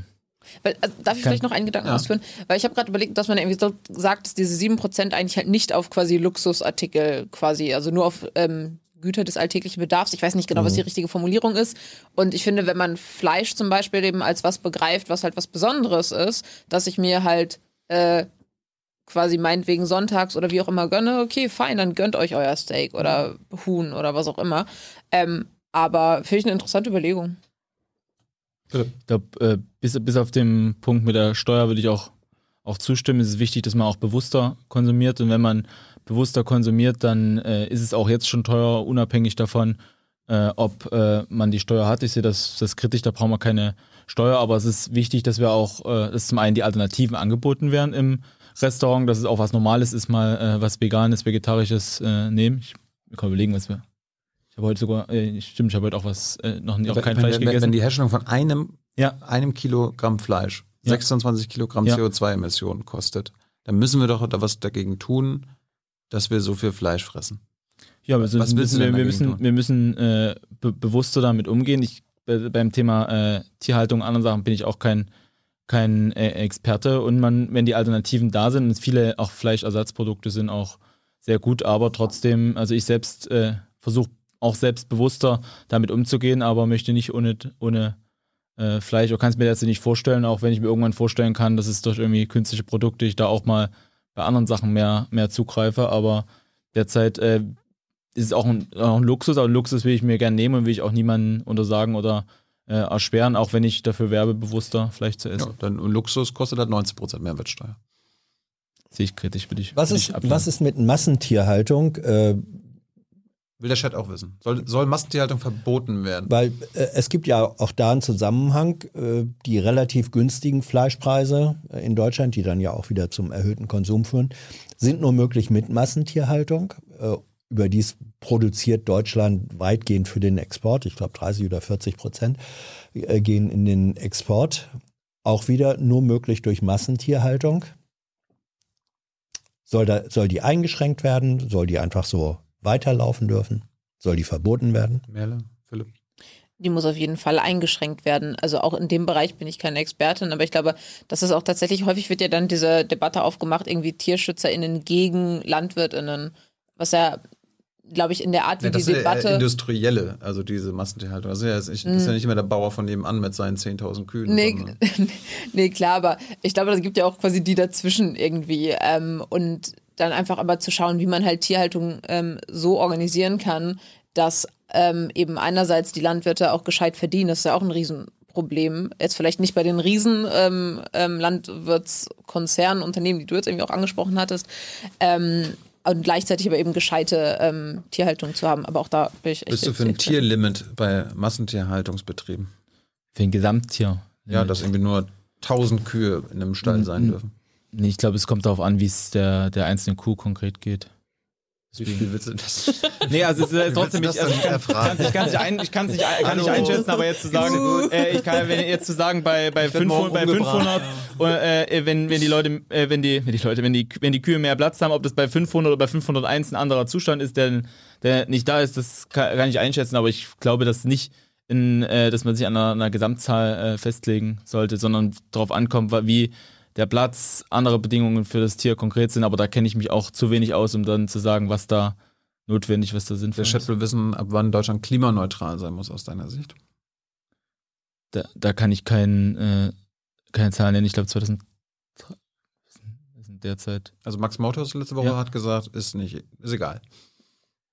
E e- egal ist es ist nicht, wobei ich hatte, die, die Stelle hatte ich mir zufällig, zufällig angehört, da äh, äh, wollte er darauf hinaus, äh, äh, es nicht weniger das Datum ankommt, sondern mehr wie viele Tonnen bis dahin emittiert werden. Es ist schon, schon wichtig, dass wir da ein Datum festlegen oder festgelegt ist einfach, wenn wir mit unserem Konzept, dass man auch ein, äh, Zertif über einen Zertifikatehandel zu einem Ziel kommen will, bis wann keine Zertifikate mehr ausgegeben werden, bis wann die äh, endgültig zu reduzieren sind, da braucht es natürlich einen Aber ab wann soll Deutschland klimaneutral sein aus deiner Sicht? dazu, da- da bin ich nicht äh, fit, fit genug, wie da der akt aktuelle Stand ist, bis wann das erreicht sein Das ist muss. Sachsen? Was ist da das Ziel? Ich, Du bist ja Generalsekretär. Ich, ich, ich kann, das nicht ein, kann das nicht einschätzen, da müsste ich mich nochmal äh, belesen oder nochmal empfehlen, da, um mir zu sagen, in dem Jahr muss es sein. Mhm. Merle, äh, Glasgow hat auch ergeben, dass wir uns äh, auch in Deutschland ehrlich machen müssen, dass auch die Grünen ein unzureichendes Klimaprogramm an den Start gebracht haben. Äh, die Wissenschaft, Fridays for Future sagt, wir müssen 2032, wenn wir das 1,5 Grad Ziel erreichen wollen, klimaneutral sein. Was sagt Merle? Ähm, as soon as possible natürlich. Also ich meine, ich glaube. Das klar- sagen aber alle. Das stimmt. Schwaches, ja, stimmt, schwacher Punkt. Ähm, klar ist immer irgendwie noch Luft nach oben, aber ich glaube trotzdem, dass wir eigentlich mit dem, was wir jetzt irgendwie auch im Wahlprogramm ähm, gefordert haben, zumindest irgendwie auf dem 2040 stand da, glaube ich, drin. Das ist ein bisschen Mhm. spät. Ne, ich glaube, das eine ist natürlich, sich irgendwie Jahreszahlen zu setzen und da Ziele zu setzen und das andere ist das ja aber auch eben mit Maßnahmen zu untersetzen. Aber und die auch bei der, Maßnahmen, Maßnahmen kann man ja danach ausrichten, was das Ziel ist. das stimmt. Also wie gesagt, auch da, ich, hab, ich muss sagen, ich habe auch seit dem Wahlkampf ehrlich gesagt die Zahl vergessen, die wir reingeschrieben haben. Aber warum, warum schließt du nicht einfach der Wissenschaft und Fridays for Future an, die ja zu Recht sagen 2032? Ich, also ich finde es super wichtig, tatsächlich auf die Wissenschaft zu hören. Das sagen wir auch als Grüne und ähm, Fridays for Future eben auch. Ähm, ich weiß aber nicht, ob es tatsächlich jetzt ähm, die eine Wissenschaftsstimme äh, gibt, die 2032 ähm, sagt, weil es ja auch immer irgendwie verschiedene ForscherInnen gibt. Aber ähm, klar ist, dass wir halt eben mit den Maßnahmen vorankommen müssen und ob wir das dann, also ich verstehe die ähm, Wichtigkeit, irgendwie eine Jahreszahl zu haben, gerade weil Deadlines dann ja doch irgendwie auch häufig gerissen werden und am Ende sich so, aber zumindest so einen ersten, so einen Anker irgendwie zu haben, ist schwierig, aber ähm, ja, kann ich jetzt auch nicht im Detail sagen.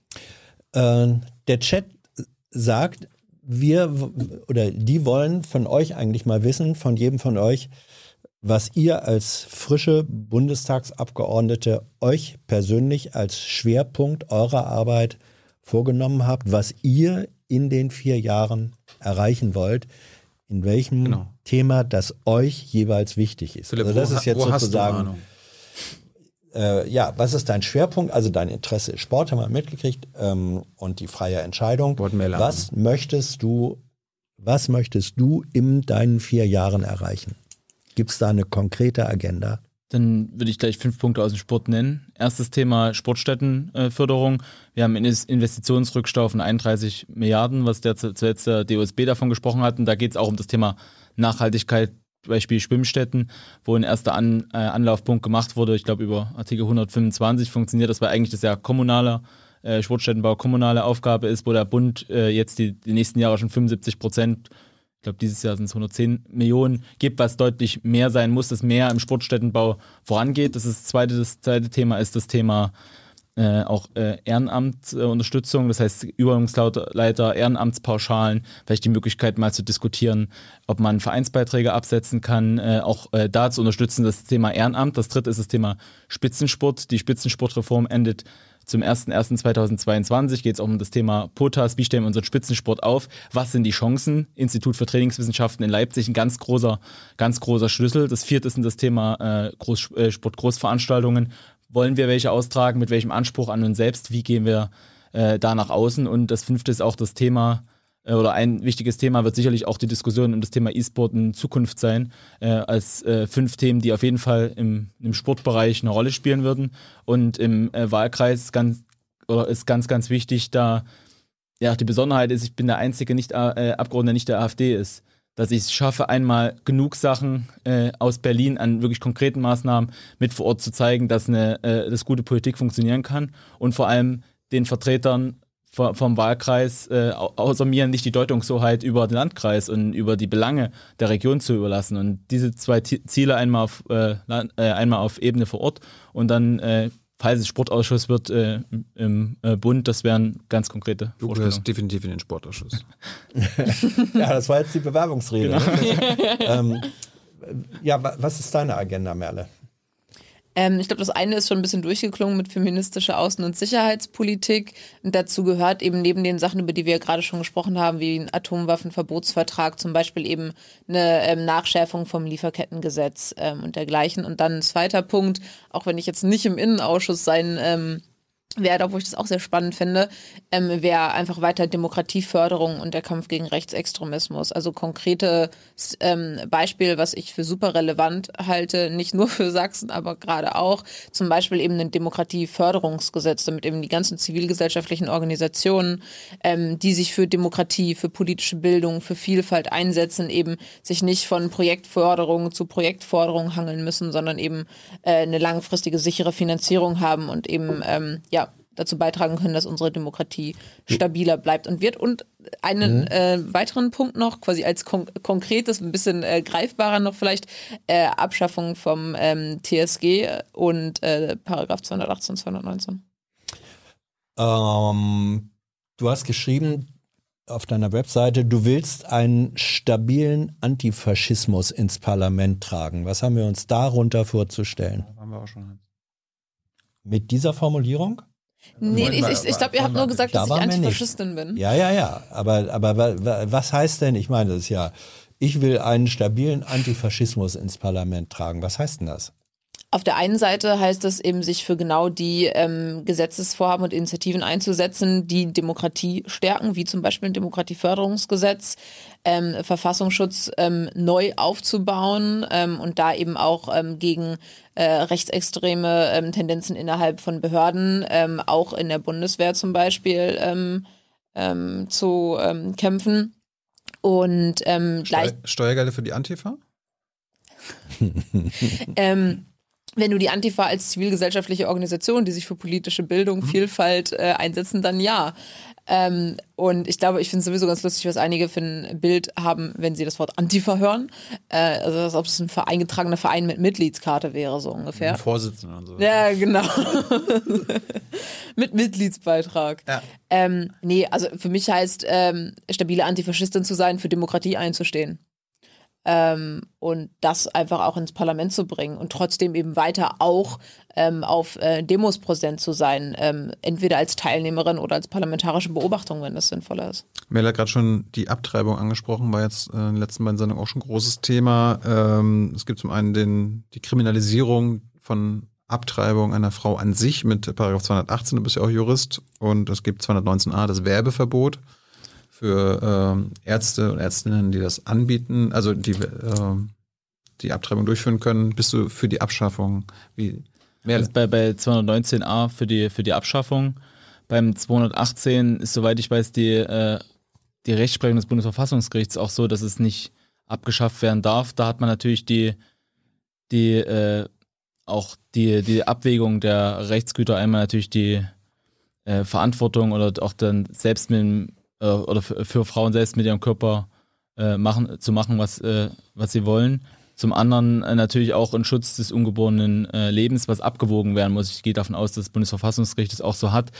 Verbunden natürlich mit äh, pränatalen Persönlichkeitsrechten, die je, je, je, näher das an der Geburt ist, natürlich umso größer sind. Deswegen kann ich schon die Existenz da verstehen, habe keine abschließende äh, Meinung, kann, glaube nicht, dass es möglich ist, das auch äh, so einfach zu, zu streichen. Hab da keine fe feste Meinung, also der, deswegen der kann ich schon Bundestag verstehen. macht das StGB. Genau. Das weiß ich auch noch. Aber trotzdem, äh, was, was grundsätzlich ein Schutz für ungeborenen Leben sein kann, da kann ja auch, äh, auch äh, anhand unserer Verfassung äh, auch ein Verfassung, äh, Bundesverfassungsgericht Kriterien aufstellen und wie das dann aussieht. Und deswegen ist da diese, äh, diese Abwägungssituation da und auf der wird ja auch 218 äh, beruhen. Deswegen 219 völlig ohne Diskussion, der sollte, äh, äh, 219a sollte völlig ohne Diskussion, der sollte gestrichen werden. Bei dem 218 sehe ich selbst kritisch, habe aber keine, keinen besseren Vorschlag beziehungsweise keine abschließende Meinung. Du sag mal, Kira, ganz unter uns, du bist die Jüngste hier. Ja, Warum arbeitest du hier eigentlich? na, weil wir das beste Journalismusformat in Deutschland sind und weil hier keine Werbung läuft. Und woher kommt die Kohle für dein Gehalt? Per Banküberweisung oder PayPal von den Leuten, die uns zuschauen oder zu hören. Wie das geht? Seht ihr in der Podcast-Beschreibung. Paragraph Absatz 1 von 218, man muss ihn immer mal wieder zitieren, finde ich. Wer eine Schwangerschaft abbricht, wird mit Freiheitsstrafe bis zu drei Jahren oder mit Geldstrafe bestraft. Das ist sozusagen eine, eine ganz harte Sanktion und das wird dann ausgesetzt. Es wird straffrei gestellt. Aber erstmal ist es strafbewehrt. Ist das die richtige Form? Nein. Ich, ich, ich ver, ver, ver, verstehe die äh, Argumentation, die da dagegen spricht. Ich habe da tatsächlich noch keine abschließende Meinung, weil ich mich da bisher nicht auseinandergesetzt habe. War das Thema im Staatsexamen, Strafrecht. Strafrecht schon, aber da geht es ja nicht darum, was man wie, äh, wie, wie was man wie äh, abschaffen, verändern kann. Aber das ist ja, es gibt ja so viele Bereiche, deswegen habe ich mich mit den 218 vielleicht vielleicht, mit vielleicht den lassen wir Merle, 218 selbst Merle nicht mal ihre. Argumente bringen, warum Gern. sie auch für die Abschaffung von Paragraph 218a, also der Kriminalisierung von Schwangerschaftsabbrüchen ist. Ich finde, dass wir diese Formulierung, die du ja gerade Mhm. vorgelesen hast, irgendwie 20, äh, 2021 dann noch stehen haben, ist einfach eine Absurdität. Und ähm, ich habe keine abschließende Meinung tatsächlich ähm, zur Frage, ob man 218 ersatzlos streichen sollte oder ob wir eine andere Art von Regelung brauchen. Was für mich aber ganz klar ist, dass ähm, wenn eine Frau, eine Person, die ähm, schwanger ähm, ist, ähm, aus freien Stücken entscheidet, ähm, eben einen Schwangerschaftsabbruch vorzunehmen, dann hat das nicht nur straffrei zu sein, Mhm. sondern das hat legal zu sein. Das fällt für mich unter körperliche Selbstbestimmung. Philipp? Ja, also die, die Argumente kann ich, kann ich absolut verstehen. Ich habe nach wie vor nicht, oder wie man auch so in 218, ich glaube nicht, dass man den Ersatz so streichen kann. Wie man den gestalten könnte, kann ich, kann ich äh, auch schwer einschätzen, verstehe aber die Argumenta Argumentation, warum auch die jetzige, äh, die jetzige Form nicht, nicht optimal ist. Gut, wir kommen langsam zum Schluss. Wir wollen nicht so lange machen wie letzte Woche. Können wir noch ein paar sch äh, schnelle Fragen, also schnelle Antworten von euch bekommen? Ich bin mir sicher, beim Thema Legalisierung von Gras geht das vielleicht ein bisschen schneller. Was heißt Legalisierung von Cannabis für euch? Ey, das heißt vor allem eine Legalisierung und nicht nur eine Straffreiheit. Das heißt, ähm, ich kann mir in meinem Garten auch Cannabispflanzen Ja. holen. Für mich, nein. Was? Also ich, also einfach sich selbst, selbst auch äh, anbauen. Also für mich hat, also eine Legalisierung bin ich auch dafür. Sehe es aber kritisch, weil ich vor allem gesehen habe, welche Gefahren auch damit einhergehen, dass man auch als Staat eine gewisse Kontrollfunktion hat. Deswegen sehe ich weiß ich noch nicht genau, ob ich, also ich habe noch gar keine entschlossene Meinung, ob man sich selbst anbauen, dass man es äh, legal auch kaufen kann, die Möglichkeit auf jeden Fall. Wie soll, ich, wie soll ich denn legales Gras bekommen? Zum Beispiel Apotheke, einzelne äh, Geschäfte, wo man entsprechend die Möglichkeit hat, auch Prävention zu betreiben, indem man Hinweise mitgibt, indem man äh, sieht, wie sich auch Konsumentenzahlen entwickeln, indem man dort auch die Qualitätssicherung hat, weil ja viele Probleme auch durch äh, äh, erst durch auch äh, gemischte Substanzen, andere Sachen entstanden sind. Auch der deshalb Ein dann für Einstieg den in, Eigenanbau sein. Da. ja, kann man, kann man selbst kontrollieren. Ich selbst Ja. sehe es auch nicht, nicht so Kein Verbot des unkritisch, aber Eigenanbaus. von, von, von mir aus, ja. Okay. Über, überzeugt, dann bin ich auch für den, Super. Für den, für den Eigenanbau. Aber ich glaube, was, was man trotzdem nie vergessen darf in der äh, Can äh, Cannabis-Debatte, für, generell für die Legalisierung bin ich auch schon immer, habe aber trotzdem, man darf nie vergessen, wie gefährlich auch Cannabis ist. Ich habe meine, meine Strafstation in der Staatsanwaltschaft gemacht und habe ein paar Mal gesehen, wo nur so als op äh, optionale Möglichkeit auch ob das Cannabis-Psychosen, mögliche andere Sachen sind. Die Gefahr ist schon, darf man, darf man nie unterschätzen. Deswegen sollte man das vor allem auch aus strafpräventiven Gründen machen, äh, bewusst machen, auch die Debatte nicht in das äh, zu, zu sehr äh, jetzt äh, be bekiffen wir uns alle und haben, haben, haben uns lieb bringen, sondern auch gerade in der Debatte auch um, um Verständnis für diese wichtige und richtige Entscheidung zu treffen, dass man da auch vor allem die Aspekte, warum eine Verbotspolitik da keinen Sinn macht, bringen. Kiffst du? Nö. Mille? Ja. Äh, und äh, wie hoch soll die Cannabissteuer sein? Liebe Sag ich mir. FDPler. Das ist ja, ist, ja- ist, ja auch, äh, ist ja auch eine Ausnahme vom Koalitionsvertrag, keine neuen Steuer. Es gibt Alkoholsteuer, es gibt die Tabaksteuer. also ich- wie hoch soll die, Liga, die Da, das, äh, das kann ich nicht einschätzen. 10 Prozent. Melle? Ich habe jetzt. Nee, ich habe jetzt auch keine Zahl, aber ähnlich wie Alkohol. Fände ich jetzt sinnvoll. Ja, Hans, zum du trinkst am meisten Alkohol von uns, ja. Äh, Auf jeden Fall ein guter Anhaltspunkt. Ja. Alkoholsteuer, gibt es eine Alkoholsteuer? Ja, wie hoch ist die? Habe ich jetzt nicht. Gut, zum Schluss, die- wir sollen unbedingt noch fragen, Nebeneinkünfte, Nebentätigkeiten. Wirst du, Merle, Nebentätigkeiten und Nebeneinkünfte haben als Bundestagsabgeordnete? Ich denke eigentlich nicht. Also ich würde es äh, nicht ausschließen, aber klar ist, dass die ähm, Hauptaufgabe äh, des Mandats ist. Und ähm, genau. Philipp, Und wenn ich sie Ah. haben sollte, würde ich sie Transparenz machen. wie? Vom ersten Euro an? Ja. Nebentätigkeit auf jeden Fall. Was? Ja, also ich äh, finde, ich habe vor ein paar Wochen mein zweites Staatsexamen abgeschlossen und habe schon vor, mich äh, als, als Rechtsanwalt äh, zuzulassen. Unabhängig davon, ob ich Mandate wahrnehme oder, oder nicht. Die da das ist sehr natürlich eine Riesengefahr, dass man auch, äh, das, das darf niemals irgendwie mandatsbezogen sein, aber allein auch die, die Zulassung äh, finde ich wichtig, dass man, dass man unabhängig ist. Also ich, die, das Mandat muss, hun- muss 100 Prozent, klar, je, es wird 70, 80, 90 Stunden pro Woche einnehmen, aber Dann vielleicht ein paar Stunden. Nein, aber ich finde es wichtiger, dass man nicht, nicht nur einen Beruf, äh, nicht nur die Berufsausbildung hat, sondern dass man unabhängiger Entscheidungen treffen kann im Parlament. Und deswegen hat man ja auch den, den Weg äh, äh, ge gewählt, dass man so ein, so ein Studium nimmt. Deswegen Mhm. äh, will ich mich schon als Rechtsanwalt auch äh, zulassen, egal ob ich jetzt Mandate an, annehme oder, oder nicht, aber ob man zumindest einzelne Sachen macht. Das gibt es ja auch Anwälte, die pro bono arbeiten. Das könnte ich auch machen, aber auch äh, grundsätzlich jetzt nie, nicht so, dass ich jetzt nur, äh, nur nichts mache. Es darf kein Mandatsbezug da sein. Und das andere werde ich auch sehen, Aber wie es woher von der wissen- Zeit woher her wissen passt. wir das? Woher wissen wir das als Bürger, dass du. Weil ich, das, weil ich dann gegen äh, Gesetze verstoßen würde und dann äh, würde es über den Immunitätsausschuss spätestens bekannt werden. Also äh, das, äh, äh, ob ich dann wirklich dazu komme, ist eine, ist, ist eine andere Frage, auch Sachen äh, wahrzunehmen. Ich glaube es fast, fast nicht, aber ich finde eine gewisse Unabhängigkeit und Ja. äh, ist, ist schon wichtig, dass man halt auch Entscheidungen, auch kritische Entscheidungen, wir werden ja zu kritischen Entscheidungen kommen, wo wir sehr viel abwägen.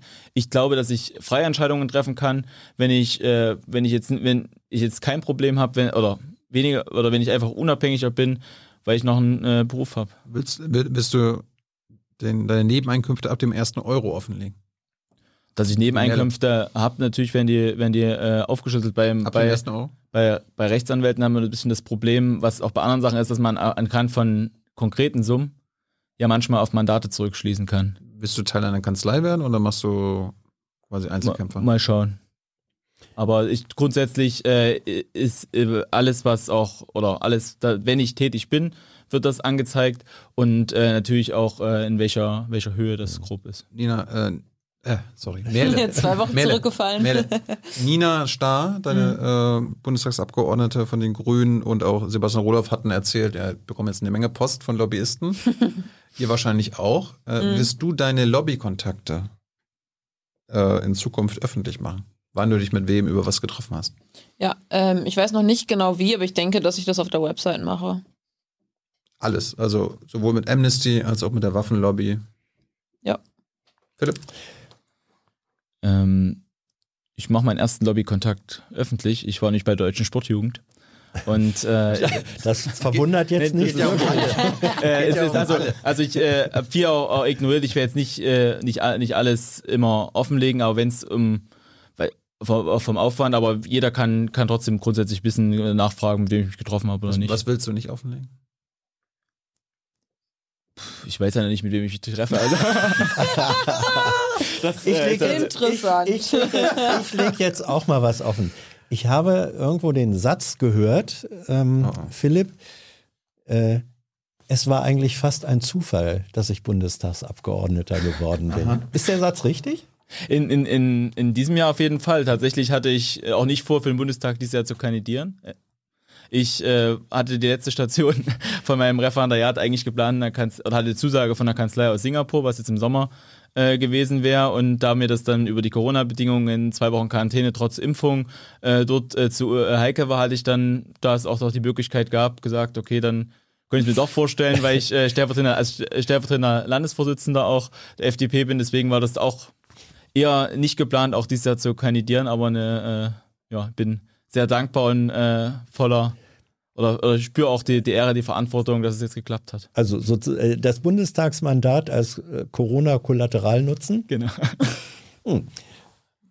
Wie zufällig äh, war dein Mandat oder hast du da lange drauf hingearbeitet? Du bist ja, stehst im Ruf, relativ tough zu sein. Du bist 25, das ist so krass. Ja, ähm, ist weder Zufall noch hart geplant. Also ich meine, ich war schon irgendwie immer politisch interessiert und ich konnte mir auch schon, schon länger vorstellen, irgendwann mal für ein Parlament zu kandidieren. Ähm, habe tatsächlich meist immer eher ans Europäische Parlament gedacht, weil ich super ähm, ähm, faszinierend und interessant finde, wie da eben noch viel mehr interfraktionell irgendwie gearbeitet, weil es nicht dieses krasse Regierung gegen Opposition gibt. Ähm, und bin dann ja, als ich äh, also bin ja, als ich bei den Grünen beigetreten bin, war ich sogar noch ähm, im Ausland und habe in Kopenhagen studiert und bin da dann ja eben eingetreten und dann aber wirklich erst quasi wirklich parteipolitisch aktiv geworden in Dresden und in Sachsen ähm, und dann ja auch Landessprecherin geworden und ich hatte jetzt nie, also ich habe das nie gemacht, um am Ende im Bundestag zu landen. So, also ich habe das gemacht, weil ich Politik machen wollte, weil ich irgendwie Sachen verändern wollte und dann Ist dir Ähm, der Bundestag zugelaufen? Ne, wir haben dann irgendwann eben, ich war ja im Landesvorstand als Sprecherin und haben letzten Sommer dann eben ähm, ja darüber gesprochen, dass eben ähm, die Bundestagswahlen anstehen, dass wir gerne äh, Leute aus der grünen Jugend eben ähm, da ins Rennen schicken wollen bei unseren Aufstellungsversammlungen. Und ähm, ich selbst wäre, glaube ich, ehrlicherweise auch nicht auf die Idee gekommen, mit äh, 24 schon selber zu kandidieren, sondern hätte gedacht, ja, vielleicht in zehn Jahren oder so irgendwie nochmal mehr Lebenserfahrung sammeln. So all die Argumente, die man ja irgendwie dagegen äh, aufzählen könnte. und ähm, wurde dann aber von ähm, vielen anderen ähm, Frauen aus der Partei auch tatsächlich ähm, eben angesprochen, ob ich mir das nicht vorstellen kann. Und ohne dieses Empowerment würde ich jetzt auch nicht hier sitzen. Und da bin ich total dankbar für und möchte, sehe das auch als mein persönliches Ziel, das an andere weiterzugeben. Hans, mach doch mal die, die Chatfrage. Ja, ähm, Fraktionszwang, das kommt auf euch zu. In vielen Abstimmungen wird es die Situation geben, dass die Fraktion beschließt, so und so stimmen wir ab. Wie geht ihr damit um? Es widerspricht ja im Grunde ähm, dem Verfassungsgebot, dass Abgeordnete nur ihrem Gewissen verantwortlich sind. Das ist ein Spannungsverhältnis. Wie geht ihr damit um? Wisst ihr das jetzt schon? Also ich glaube, Spannungsverhältnis beschreibt es ganz gut. Ich glaube, das Politik ist immer Kompromisse. Aber falls es zu einer Entscheidung kommen sollte, die ich nicht mit meinem Gewissen vereinbaren kann, also die so krass ist, dass ich es wirklich nicht vertreten kann, dann stimme ich auch nicht zu. Ich glaube, das ist auch eine, wirklich eine Einzelfallfrage, wo dieses Spannungsfeld mal größer, mal, mal weniger schlimm ist, aber so würde ich es genauso sehen und das wird dann bei der. Wenn die Ampelkoalition ein Sportgesetz auf den Weg bringt, wo du sagst, das geht gar nicht, sagst Dann- du dann so, nee, Dann würde ich vorher da schon. stimme ich nicht mit. Da würde ich vorher schon auch versuchen, in der Fraktion auf den Tisch zu hauen. und dann müssen wir, müsste man schauen, aber das, äh, Wenn, bringt auch nichts dann manchmal.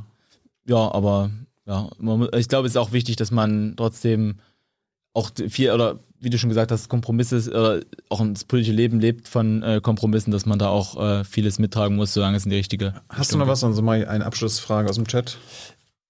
Ich habe eine Frage.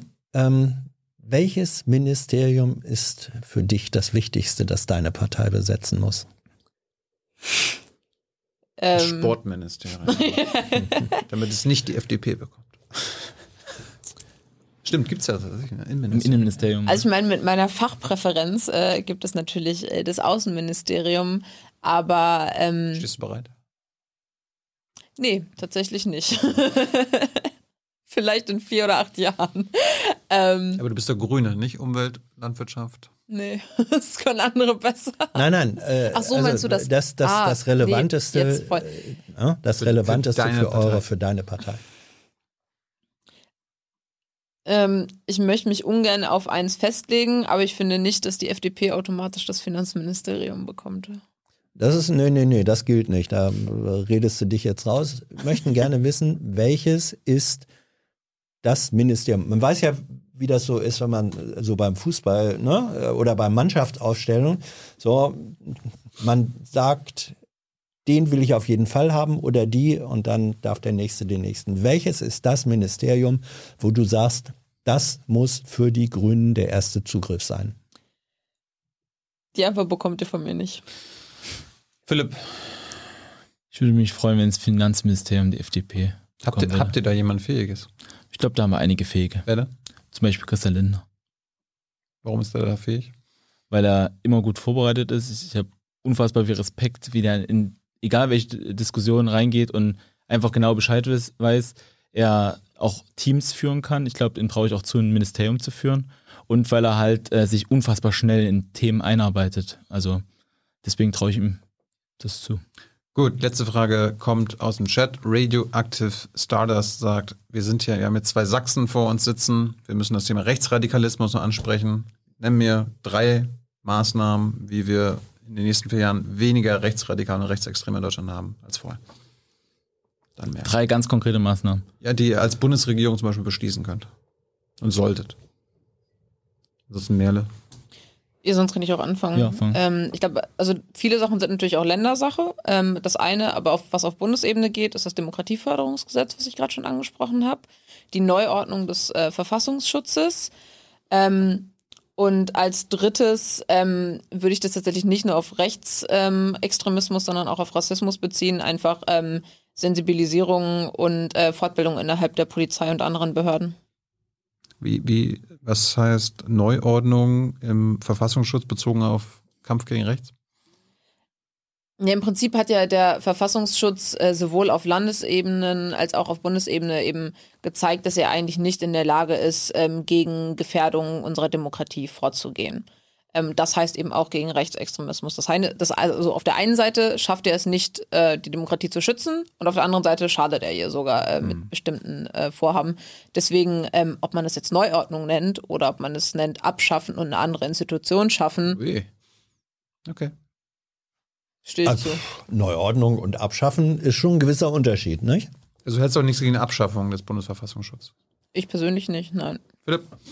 Aber nicht ersatzlos. Also ja, das ja, ist klar. Also Mhm. äh, Re- Reform für, es steht ja glaube ich auch im Sondierungspapier, dass wir eine Reform des, äh, der Sicherheitsarchitektur vollständig vornehmen und da gehört eine Reform vom Verfassungsschutz dazu. Ich glaube, bei, bei uns war das auch eher die Position, dass man auch Schwerpunkt, äh, Schwerpunktbereiche schafft äh, und nicht überall ein Landesamt für Verfassungsschutz zwingend haben muss. Wieder die genau die Position ist, da kenne ich mich auch zu aus, würde ich aber auch sagen, das Thema. In Sachsen braucht ja eins, glaube Das, ich. Ne? ja, es kommt nicht darum, ob das in Sachsen ist, sondern dass es wirksam ist, auch gegen, gegen Rechtsextremismus. Das heißt, das erste ist tatsächlich äh, auch, glaube ich, das Thema Sicherheitsarchitektur.